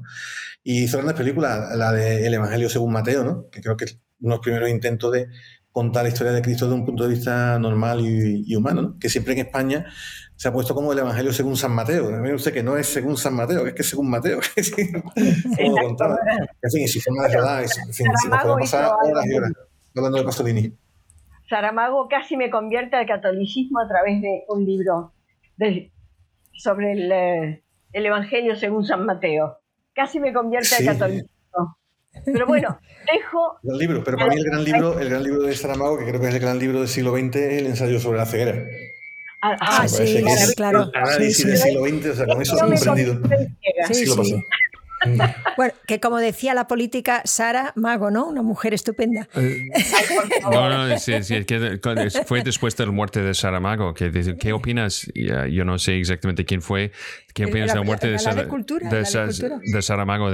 dijo, no conozco a esta chica. sí, sí. bueno, vamos a, vamos a ir con las, con las preguntas porque hay muchas muy interesantes. Sí, bueno, mira, la otra cosa que tengo que confesar es que em, yo, yo he trabajado en, en una producción de, de Gervasio, eh, del mundo es suyo. Ah, sí, ¿eh? ¿Sabes? Yo, Es tuyo, no, pero tú eres el mundo es nuestro. Ah, no, también es el mundo suyo. ¿El mundo es de quién? el mundo nuestro no soy yo el productor del mundo ah, nuestro, yo soy del mundo suyo y del mundo es vuestro. Ah, de la tercera y de la primera, el digamos. Mundo es nuestro, no, de la segunda y la tercera, las dos de los compadres, de la pareja de los compadres. Ah, vale, vale, vale. el tercero. Claro, claro. Ah, bien, bien. ¿Sabes? El, mafioso, ¿no? Scott. sí, yo, yo, soy el mafioso que, que pides un escocés de hablar castellano con un acento ruso. claro. en, Rusia se le llama The New Businessman. Sí, pues claro. Yo no sé cómo se llama ahora. ¿Sabes? Mi vecino. Pero ahora no se llaman. Ahora están en el gobierno. vamos a, por ejemplo, Alberto. Alberto Luis Fernández, que es de Sevilla también, es un actor. Es una maravilla, ¿eh? ¿eh? Mira, mírale a él para que. Eh, eso es. Ese es Alberto Luis Fernández. Dice, Gervasio, ¿va a haber premier de las gentiles en Sevilla? En caso afirmativo, ¿a quién hay que sobornar para asistir? Bueno, hubo, un festival de Sevilla. Hicimos, hicimos el, el, estreno en el Festival de Sevilla, donde el Festival de Sevilla. Ah. Vale, dice, dice Scott, el mercenario del que hablas fue Sir James Douglas, Black Douglas. Es que puede ser, yo tengo que, yo tengo que investigarlo. Eh, es que yo leí un, artículo en El País o El Mundo, eh, yo no recuerdo ni por qué, pero estaba bastante curioso los detalles de, su interacción. Esto es en la época de, William Wallace y Robert Bruce y Braveheart y todo, todo eso. O en Andalucía, Braveheart. Eva. Es, que esto, con, mi nombre ahí es Erco. Erco, sí, sí. Eva, Eva dice, fuimos al estreno en Madrid desde Fundación First Team. Qué película tan divertida y qué gran papel de ruso chungo, Scott. yo, ruso chungo, no, no, no, mal entendido, solo. Eso, es que estas cosas de, de, rodajes que encuentras, qué extraño es la vida, porque pasemos en una discoteca desde la, sabes, pronto de la mañana, sabes, con chicas, con gente vestido de cóctel, ¿sabes? Yo haciendo mi, mi numerito, ¿sabes? Yo creo que Alberto comiendo caviar desde el pie de una de las, las chicas.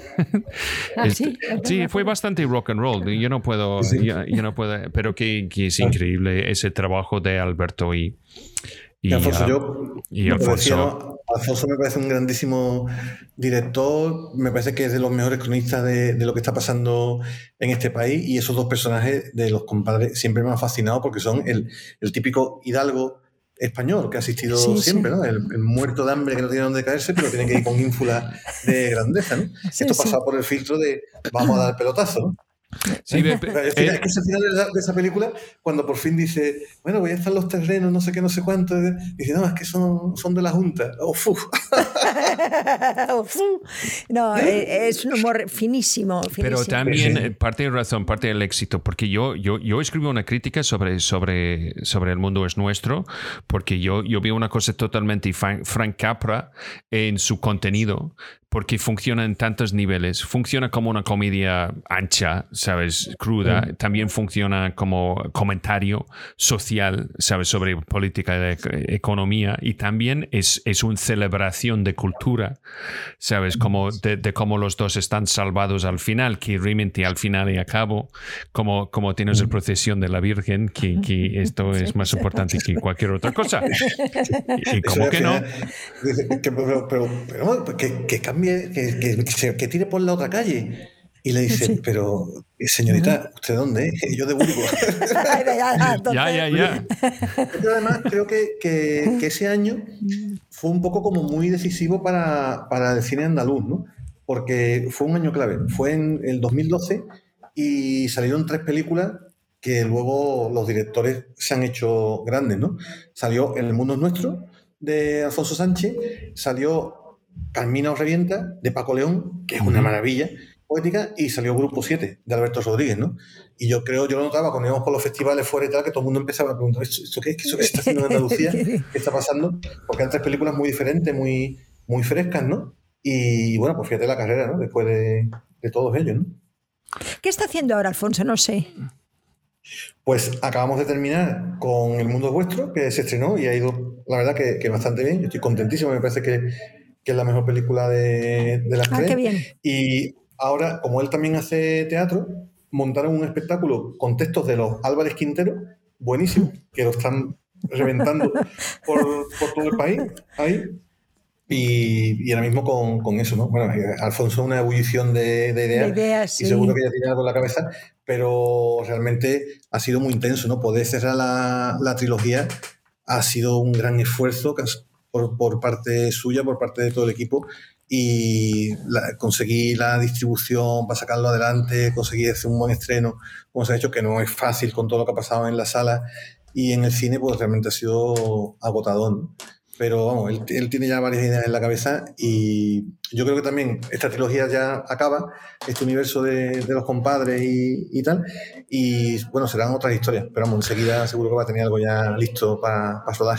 Yo, yo recuerdo, yo, de terror, qué bien. Yo, yo, yo recuerdo de ver El Mundo es Nuestro en, en, el estreno aquí en, aquí en Madrid y nunca he visto eso, que después de la primera escena, que todo pasa en un moto, una moto, ¿sabes? Y una conversación allí, que tantas cosas pasa y tiene tanto contenido y después de eso, en los créditos, ¿sabes? Porque tú empiezas como, como un boxeador que, está eh, peleando en otro, otra división de peso y, realmente la, ¿sabes? La, rapidez que, sabes y sabes maestría sabes que, está en esta película es, es, es, increíble y no solo esto es Sí.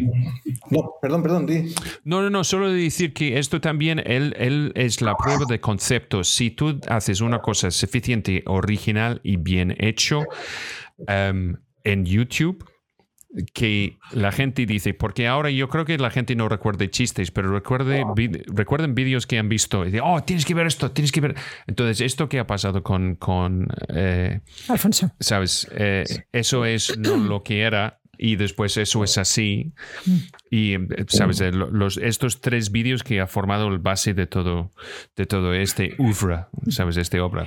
Vamos a ver. Yo creo que Alfonso, es ah. un tipo con más, con más fe en, en, lo que hace. Yo, el tipo con más fe, desde luego que conozco lo que hace, con más fuerza para sacarlo adelante. Creo que está haciendo un camino que, que va a ser muy reconocido dentro de unos años dentro del cine español, porque son películas muy, muy diferentes, muy frescas, muy, muy suya y ya te digo, que yo estoy encantado de trabajar con él porque, porque me, me fascina ¿no? todo, todo lo que hace y creo que ha sido pues, un, es un grandísimo cronista de, de, nuestra época. ¿no? El mundo vuestro, quieras que no, es una, un homenaje a, a Berlanga y yo creo que sale con notas de, de ese homenaje. Y además que hay muchas cosas que estaban puestas en el guion y que se han ido cumpliendo después, ¿no? Que es lo más gracioso.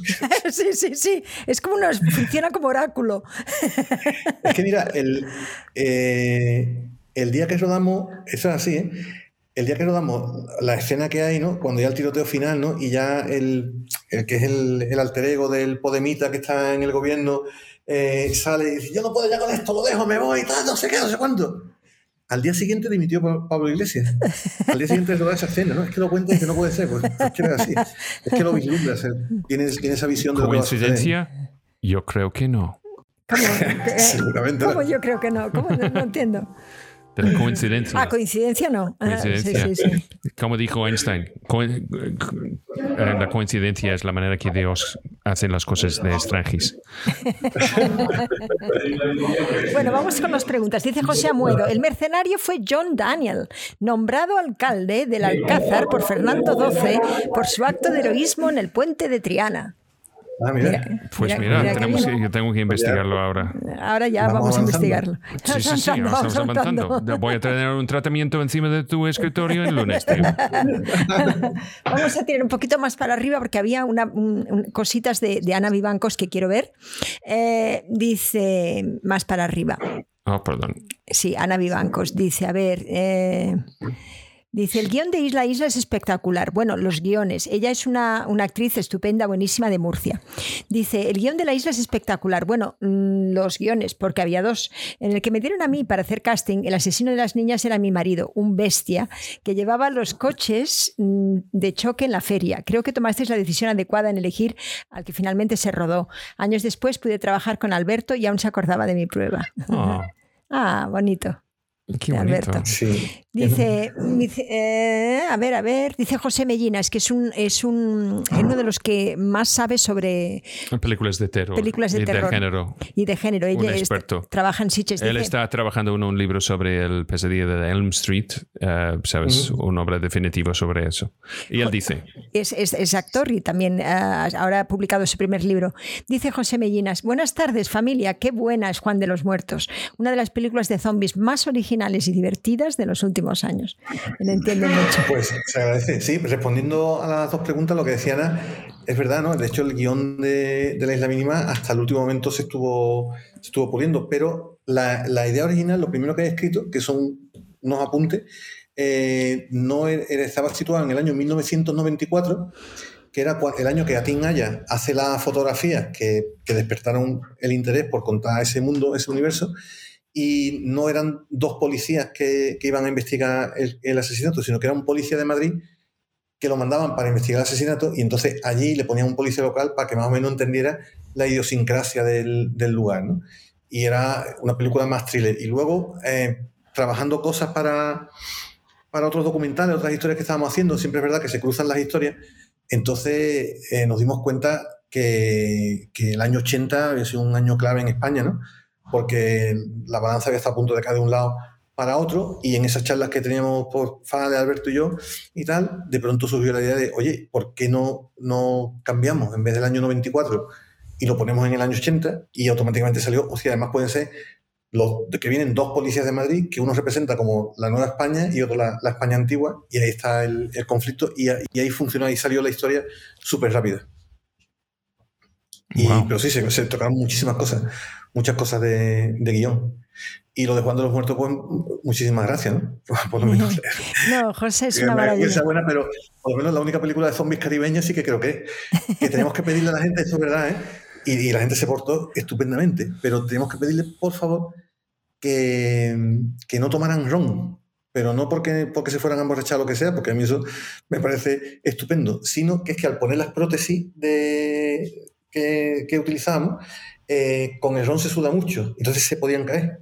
Para todos los extretas era, por favor, en Cuba, por favor, hasta que no se monaje, no tomaron un ron y todo el mundo decía, ah", todo el mundo pensaría lo mismo, ¿no? Esta gente que ve cómo son, que no quieren que bebamos, que piensan que se van a emborrachar y le explicamos que no es por eso, que sabemos que soy muy responsable, pero por eso es que se caen las prótesis.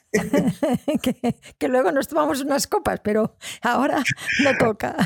Y cuando se le caía a alguien, ah, has bebido ron, ¿no? Eh, tenemos una corrección eh, que dice que antes he dicho eh, Fernando XII, pero ahora es, es, Fernando VII. Ah, Fernando VII. Pues claro. El del paletón. ¿Cómo, el paletón? cuando Fernando VII usaba paletón. Cuando Fernando VII es una canción de siempre. Bueno, a ver, eh, tenemos, un arco ahí histórico grande, ¿eh? Para, sí, sí, no, porque ha sido una. Si una... Fernando VII, veníamos de Alfonso XII. Décimo, ¿no? Fernando VII y el otro era, sí, Fernando XII, doceavo. José Amuedo, sí. Dice Archimaldito, dice mi primo, Dani de Zayas, ganador de un Goya con una película de Gervasio y nominado en otras tantas. Dice, yo soy Jesús Fernández de Zayas, lo llevamos en la sangre. Bueno, creo que el, Goya que gana Dani no es, no es una película mía, ¿eh? creo que es por tres días, que es otro compañero estupendo productor que es Antonio Pérez.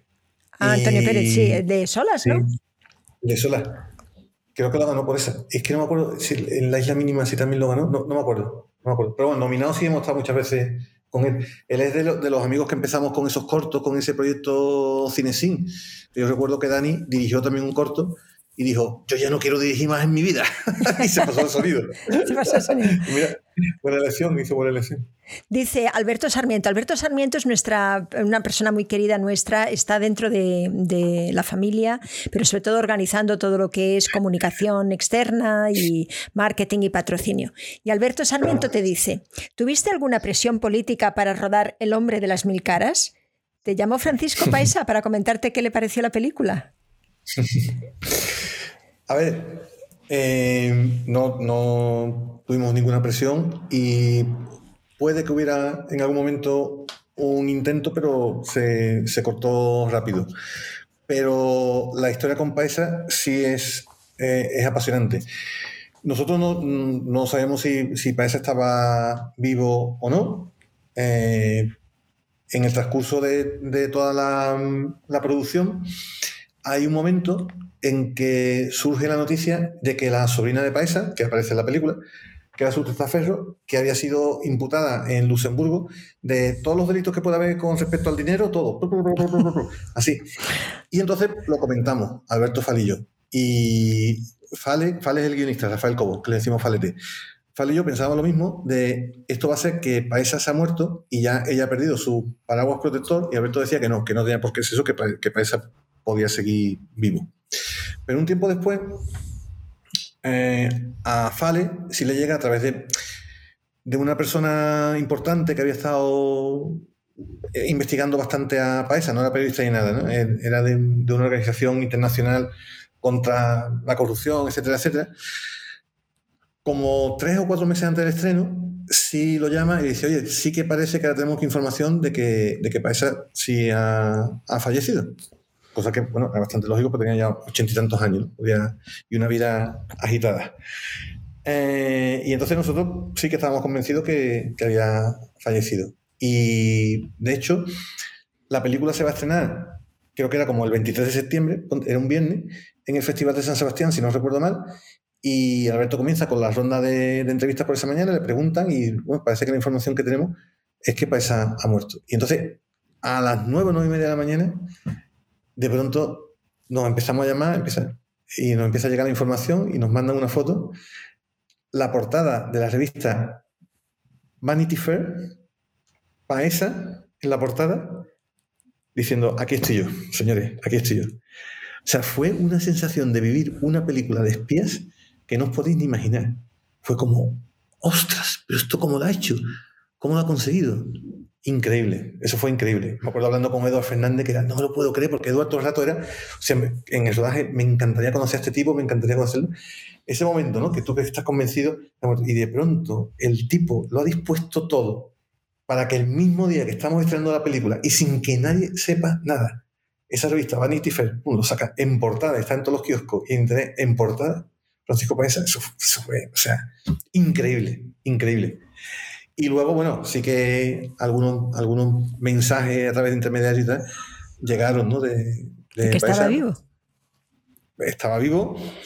Eh, después apareció en el mundo alguna información de que estaba haciendo negocios por, por, por África, por, por, algunos países más corruptos del mundo.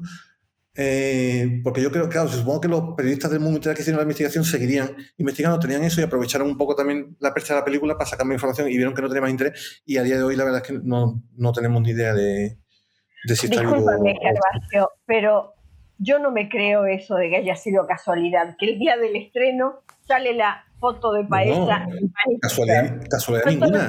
Él lo tenía. Ah, que nosotros. No, no, él lo tenía, totalmente preparado. Totalmente preparado. Y luego, con la información que nos llegó, él decía que, que o sea, nosotros pasamos, después de eso, de verdad, estábamos todo el día mirando a ver si estaba en la sala, a ver si estaba por San Sebastián. O sea, te puedes imaginar como aquí que se parecía y tal. Y luego eh, nos, nos, llegó información que él decía que él había tenido eh, gente de su confianza dentro de la sala para que le contaran cómo era la película y cómo sabía él y tal. pero, pero, era una energía. Pero mira, una vez recuerdo que en, en, un congreso esto de cine negro, de novela negra, no sé, no sé cuánto, estábamos hablando, y me preguntaron, en una mesa redonda, y me preguntaron, bueno, después de, de Paesa y tal, harás una película, sobre, en ese momento era sobre Bárcenas y tal, y, y dije, no, no, mira, no, rotundamente no, porque creo que en Paesa eh, es una, una, historia buena, es un tipo muy interesante, es un espía, de verdad, un espía clásico con glamour, ¿no? haciendo las cosas con elegancia. Y todo esto que estaba pasando de Bárcena me parecía una chorizada sucia, sin, sin, mayor interés, un personaje que no me interesaba nada. Sí, Paesa, sí, por supuesto. Chorizada, chorizada es muy buena palabra, Scott. Tienes que, tienes que ponerla en tu historia. Porque la historia de Paesa es alucinante, alucinante. Y, se, realmente sería para hacer una serie, realmente se contaría bien la historia de Pesa en una serie. Nosotros contamos ese momento que es también muy significativo de la historia de España y de, y de todo lo que pasó, ¿no? Pero, pero la verdad que el tipo, o sea, cuando te metes en profundidad a conocer la historia, es alucinante, alucinante. Dice Alberto, espérate que lo teníamos y ahora no sé dónde está.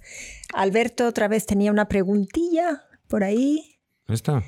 Eh, sí, por ejemplo, dice, me encantó Juan de los Muertos. ¿Qué criterio seguiste para hacer el casting de los personajes principales? Que creo es un gran acierto. Pues mira, básicamente eh, respetar que tenían que ser cubanos. Eh, una de las primeras cosas que te pasa cuando empiezas a hablar con las televisiones, las distribuidoras y tal, sobre un proyecto es que se quieren meter en el casting y tal. Y eso nos pasó, querían meter personajes españoles, tal. Y yo fue, no, no, es que o, o, haces cubanos de verdad que sean auténticos o esta película no funciona, no, no te la crees, ¿no? Entonces la propuesta de los dos protagonistas principales era la del director, la de Alejandro. Eh, Alexis Díaz de Villegas, el que hace Juan, es un actor, un actorazo súper conocido en Cuba, y eh, el que hace Lázaro, Molina, eh, él es un, director increíble de cine underground, de cine gore, un especialista en, género Z y es un personajazo, ¿no? Y entonces lo abordó. Y yo eso, obviamente, cuando salimos a, buscar la financiación, eso era, esto no se toca. Estos son los dos, los dos actores principales y el resto del casting además tiene que ser cubano, ¿no? Y había un personaje que, que sí que es español porque es que era la historia de, de la hija de Juan, que, en la historia encajaba, o sea, eh, se había separado, la madre se había venido a España con muchos cubanos y ella se había quedado aquí y volvía en ese momento para visitar al padre, ¿no? que una cosa muy frecuente en Cuba, ¿no? Entonces por eso sí, sí era española, era Andrea Duro, que llega allí a Cuba y se, ve envuelta en todo el lío este que, que se monta allí con los zombies. Dice Ulises, dice, buenas tardes, Gerba. Él te conoce seguro. Dice, ¿cuál crees que es... Ulises estaba conmigo cuando te conocimos, Gervasio. Ah. Ah. Hay que decirlo públicamente. Estábamos preparando un rodaje con Ulises, Juan Carlos Blanco, Marta Gallardo y yo. Y vemos pasar a Gervasio. Y los chicos son jovencitos y yo soy un poquito menos joven. Entonces fui y me lo traje del brazo. Gervasio, ven para acá, que jóvenes cineastas quieren conocerte. Y se vino y se puso a charlar con nosotros nos dio su teléfono. Así que ese es uno de los chicos que estaba con, cuando te conocimos. Ah, qué bonito. es bonito cómo lo conseguiste. Entonces, muy bien. vamos, yo a Ulises le puedo contar un poco cómo lo hicimos nosotros, ¿no? Que fue con los amigos empezar a rodar, hacer cosas y ser muy constante y creer en lo que estaba haciendo, pasarlo bien, disfrutarlo. Y yo creo que es eso, estar siempre ahí, conseguir sacar cosas adelante. Primero tienes que hacerlo con tu grupo de amigos, porque si no es, muy difícil y que esas cosas se vean y que ya, pues, si quieres proyectos mayores, pues que alguien se fije, se fije en ti y empiece a conseguir, pues bueno, una productora que esté detrás y que vaya buscando esas líneas de financiación. Pero yo creo que sobre todo, sobre todo, lo que hay que hacer es disfrutar, lo primero, y segundo, ir con la verdad por delante. O sea, tienes que ir con una historia que de verdad te salga de dentro, te salga de las tripas, que crea que, que, crea que es muy interesante para contar y si no tienes eso, espérate que alguna saldrá. Pero no, no te metas hacia algo que tengas algunas dudas y tal, sino tienes que meter a, contar las historias que de verdad crees que es, ostras, es que esto no solo me interesa a mí, esto le va a interesar a la gran mayoría de la gente que, que la vea. Yo creo es pasión, ¿no? Pasión y orgullo de, de, haberlo hecho, ¿no? Y no hablas de Y ser súper humilde, y súper humilde y, y, no, y no hacer las cosas pensando en eso, en que vayan a tener éxito, en que vayan a ganar un premio, lo que sea, ¿no? Simplemente porque te sale de las tripas contar, contar esa historia y, y meterte en esa aventura. Mira, dice Argueda, por ejemplo, Michael Shannon está fantástico.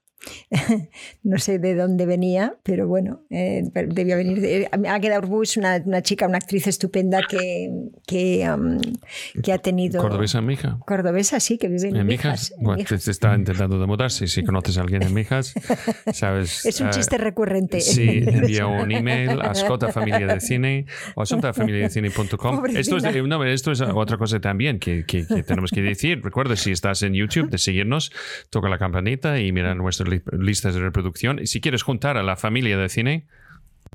A la familia del cine. Gracias, Antonio. Eh, solo tienes que ir abajo y uh, ir a patreon.com para Asunta porque hoy es capítulo número 402. Sí, 402, qué bonito. No, eh.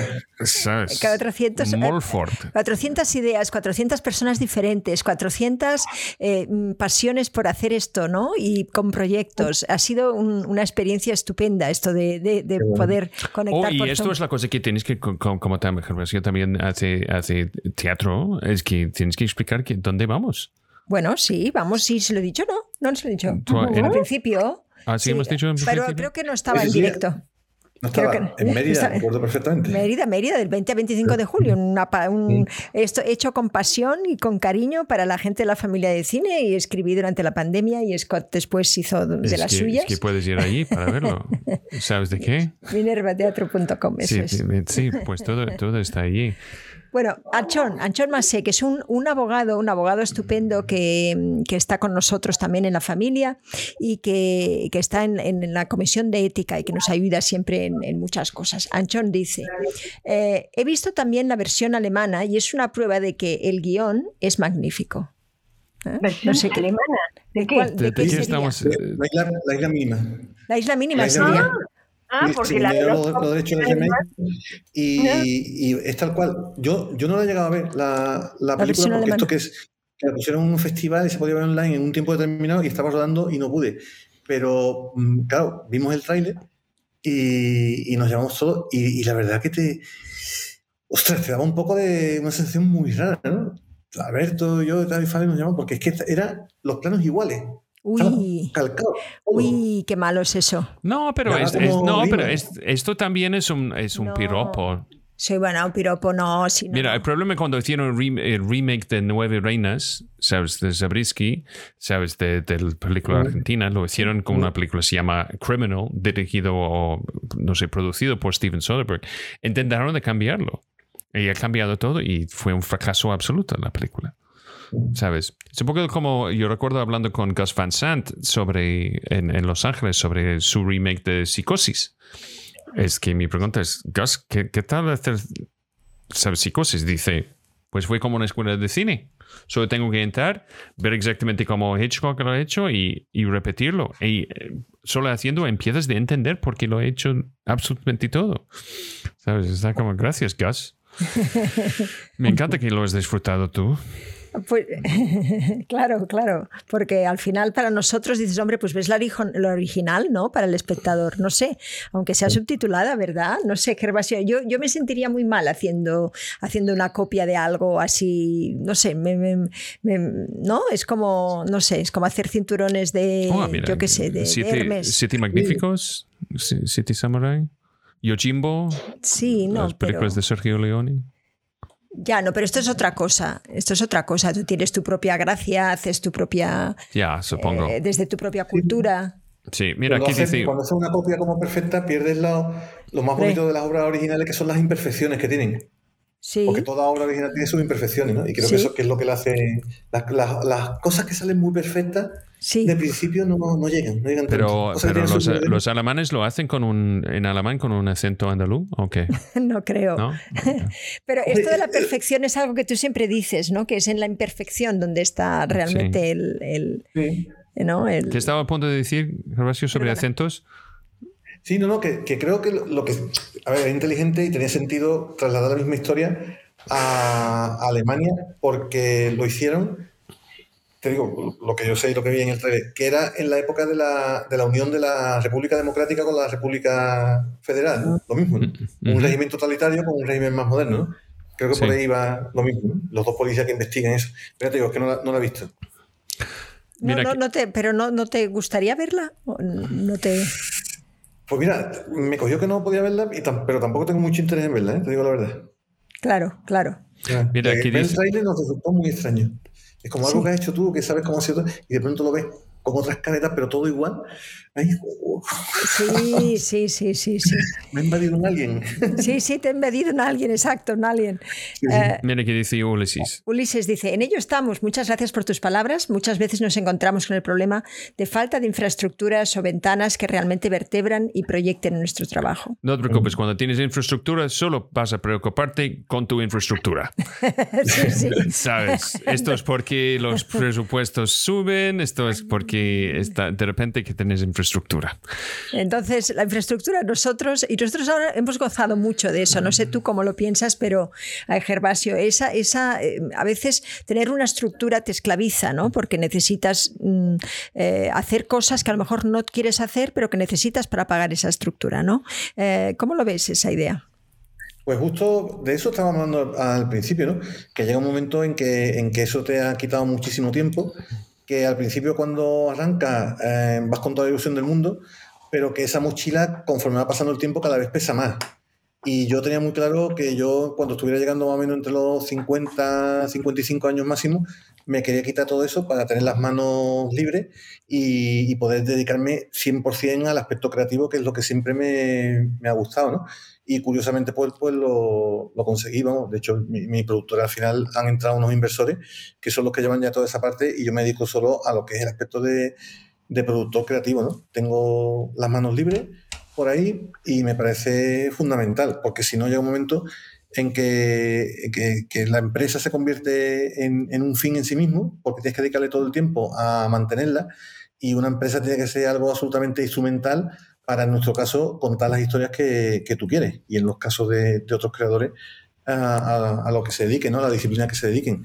Pero no hay que perder nunca eso de vista. ¿no? Yo también, por la pregunta que hacía antes Ulises, ¿no? también he visto gente, chavales que están empezando, que su objetivo ha sido hacer una película simplemente por poder decir que, tienen hecho una película, ¿no? Digo, es que una película no tiene que ser tampoco un fin en sí mismo, ¿no? Una película tiene que ser en el momento que tú creas que la puedes hacer, igual no te pasa nunca, y no la haces, pero no te metas a hacer algo por decir, mira, es que ya tengo hecho una película, porque seguramente esa no te va a funcionar, ¿no? Y en ese caso, lo que estés comentando, al final la infraestructura es un monstruo que te devora y al final te hace, si empiezas a crecer mucho, te hace que necesites poder hacer dos o tres largometrajes al año y a veces tienes dos o tres buenos proyectos, pero a veces no. Y te tienes que meter en algo de lo que no estás muy convencido, pero porque tienes que cubrir los costes que tienes, etcétera, etcétera. Y Nosotros, ahí es donde sí. Nosotros, a mí me ha pasado, me ha pasado. Y, y, precisamente por eso esa fue la reflexión, ¿no? De pronto de hacer alguna película de encargo porque te viene y decir, madre mía, es que no, no estoy, no estoy ahí haciendo. A nosotros nos pasó con la escuela y realmente eh, eh, nos ayudó mucho. Nosotros la, la, la, paramos antes de la pandemia ¿eh? ¿eh? y en la pandemia descubrimos ese mundo tan bonito que es lo que estamos haciendo ahora con, con, mm. con todos ellos. Y, y, entonces volvemos un poquito ahí. Son 120 personas, sabemos lo que hace falta. Hace falta una empresa y nos da muchísima, muchísima pena que tengamos que tener una empresa porque mm. al final es, es ¿sabes? Es, es, te va cargando esa mochila que estábamos tan contentos de, haber, de haberla, ¿sabes? De haberla sacado de, de, soltado, de, soltado, eso es. Entonces, bueno, es muy interesante ese, ese, ¿no? ese cambio, cómo tiene que ser para que esta, esta comunidad que tenemos, que es toda cariño y toda pasión y todo eso, ¿no? la podamos convertir en siguiendo siempre con el mismo orgullo de pertenecer a ella, ¿no? Sí, no, no, es muy interesante eso. Bueno, Leticia dice, hola Gervasio, mi pregunta es, ¿qué es lo que te hace realmente querer sacar adelante un proyecto? Ella es una actriz que está, ella es de, del sur, pero ella está en eh, Ibiza, ¿no? No, en Mallorca, en Mallorca. Ahora, dice, hola Gervasio, mi pregunta es, ¿qué es lo que te hace realmente querer sacar adelante un proyecto? ¿Qué te debe generar por regla general? O mejor dicho, ¿por qué apuestas por un proyecto y qué cosas se suelen barajar o tener en cuenta para arrancar y sacarlo adelante? Bueno, más o menos lo has pues dicho, ¿no, Gervasio? Pero... Sí. Sí, básicamente que sea una historia que me apasione, que vea que es una historia muy diferente, que tenga riesgo uh, contarla, si es una historia así underground, de personajes que se mueven en, en, siempre en las fronteras, ¿no? Yo creo que en las fronteras de todo, en las fronteras físicas y naturales, pero en las fronteras de las ideas también es donde suceden las grandes historias, ¿no? Y si tiene todo eso, pues me meto. Y aparte, en ese sentido, yo soy muy irreflexivo, ¿no? Yo sé que otros compañeros no es solo, bueno, me gusta la historia, pero también es verdad que esta película, por las características que tiene, es fácil de financiar por aquí y por allí. No, yo soy de esos cabezones de, mira, me gusta esto y lo intento sacar como sea, como pueda. Y la mayoría de las veces la he conseguido, hay cosas que, que no, que se han quedado en el cajón, pero que al final, mira, te acaban volviendo siempre. Ahora, eh, la, la, esta película, la última que hemos hecho, que ha dirigido Alberto Rodríguez, ¿no? que contaba, Modelo 77, que se estrena en septiembre, nos hemos pasado 15 años para levantarla. ¡Wow! Ese es el proyecto que queríamos haber hecho después de, de Siete Vírgenes ¿no? y, que, no se pudo en su momento, pero siempre la teníamos ahí porque siempre decíamos, esto es una gran historia, esto es una gran historia, además una historia súper desconocida que pasó en España y era pena. Y siempre lo teníamos ahí, siempre lo teníamos ahí, y lo intentábamos, y era no, uno por aquí, otro no por aquí, no se puede por aquí. Y al final, gracias a, Movistar, fue, sí, venga, ahora, ahora la hacemos, ¿no? Y, y eso te recompensa, ¿no? Y, otro proyecto en el que estamos que no, no puedo revelar todavía, que, que, lo, que, lo, estoy dirigiendo también lo mismo. Llevo intentando hacer esa historia desde 2007 y ahora ha salido, ¿no? Yo creo que perseverar, ¿no? Perseverar y tener claro que, pues de pronto si tienes algo ahí entre ceja y ceja que, que ves claro que quieres contar porque te va la vida en ello, pues generalmente lo, lo, lo puedes sacar adelante, ¿no? Pero ya te digo, respondiendo a la pregunta, para mí eso es lo importante que sea una historia que digas que me interesa porque, porque he aprendido, gracias a estos personajes y a lo que he pasado, he aprendido eh, en la vida y he aprendido a, a ver, ampliar mi visión, mi visión del mundo. ¿no? Y, y, luego, que no es fácil de hacer, definitivamente, pues como lo de, lo de Juan de los Muertos en Cuba. Es que es dificilísimo. Ahora te hace una película en Cuba de zombies, no sé, sé cuánto.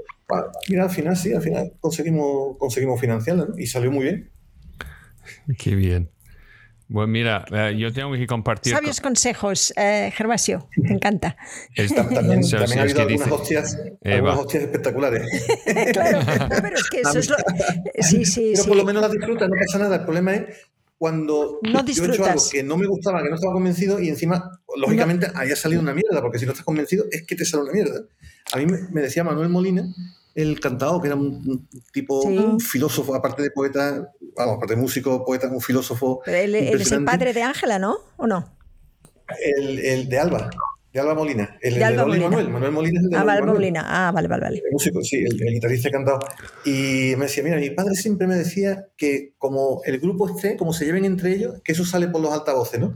Y yo creo que lo mismo, que la película, como, como se lleve el equipo, como esté, eso se, se nota en pantalla. Y tú notas rápidamente los equipos son, están muy acostumbrados, saben mucho de cine, todo el mundo que lo está haciendo, y tú cuando estás metido en un rodaje, al tercer o cuarto día te das cuenta si la gente está diciendo, bueno, la gente es muy profesional, lo hace muy bien y tal, pero también cuando la gente tiene un brillito en los ojos, como de, wow, esto está quedando, bueno, está quedando potente. Eso, eso lo notas rápido. Bueno, que os voy a contar a vosotros, ¿no? Sí, que sí, mucha sí. más experiencia que yo.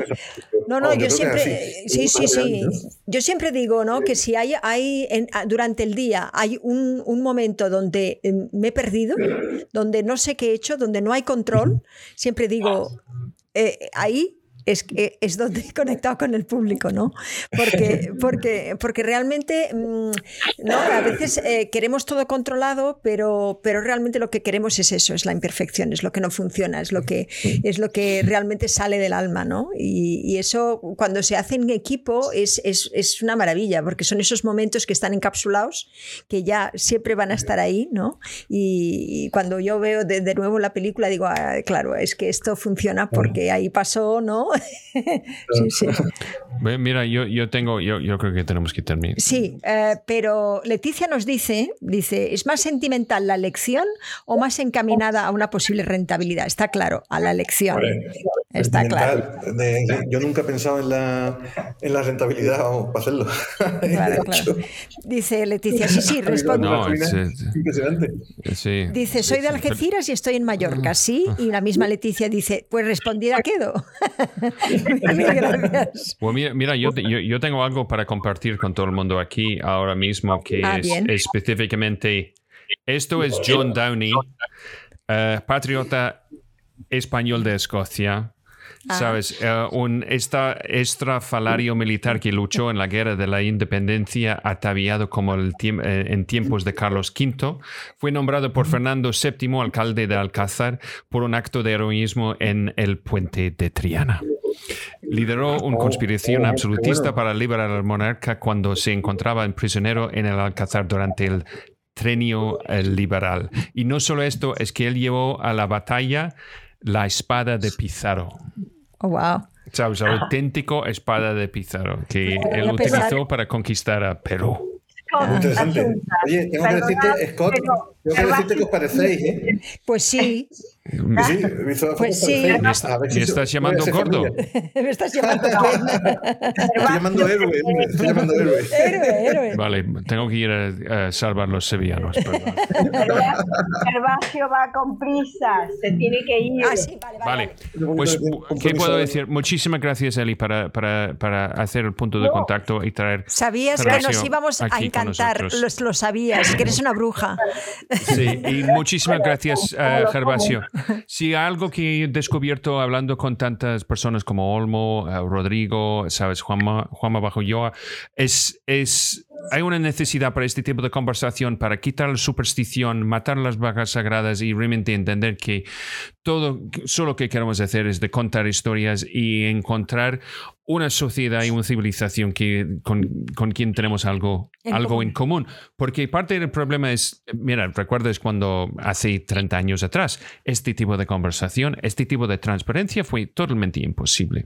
Entonces, ¿qué pasa? Es, es que, ¿qué tenemos que hacer? Es de ayudar que el talento joven, nuevo, que cuando lo vemos tenemos la oportunidad de, de- de dejarlo de crecer y ayudarle, ¿sabes?, de, de mejorarse.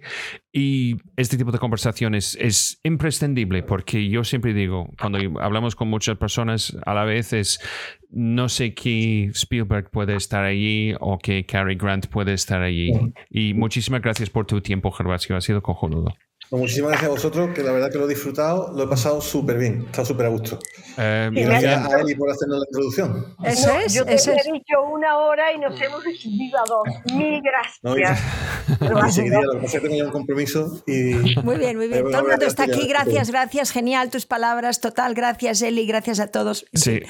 Muchas gracias. Plano, secuencia dice gracias a todos y gracias a plano secuencia por ser plano secuencia. Entonces, muchísimas gracias a todo el mundo y recuerdes que vamos a volver en lunes y gracias a Gervasio, gracias a Eli, gracias a ti, Asunta. Gracias a ti. Y porque el lunes Más. y mejor.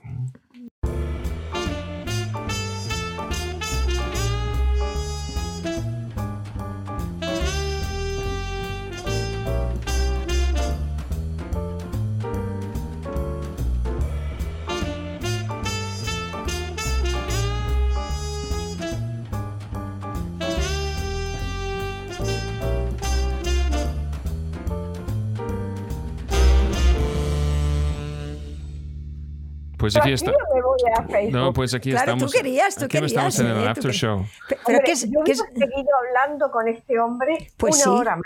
Pues sí, o dos, o cuatro, o la vida. Es como yo dije al principio, es tan ecléctico Estupendo. y, y- y tan abierto que, que- que es un Es placer. maravilla, es un placer, es un Además, placer. Además, que alguien se acerca a ti por la calle, que en tu vida te ha visto. Oye, estoy con unos cineastas jóvenes, vente conmigo. Y se vino conmigo a tomar una cerveza en la Plaza del Salvador. pues claro, O sea, claro, claro, claro. si yo, yo fuera una bimbo, estaría más. Entenderías más, entenderías.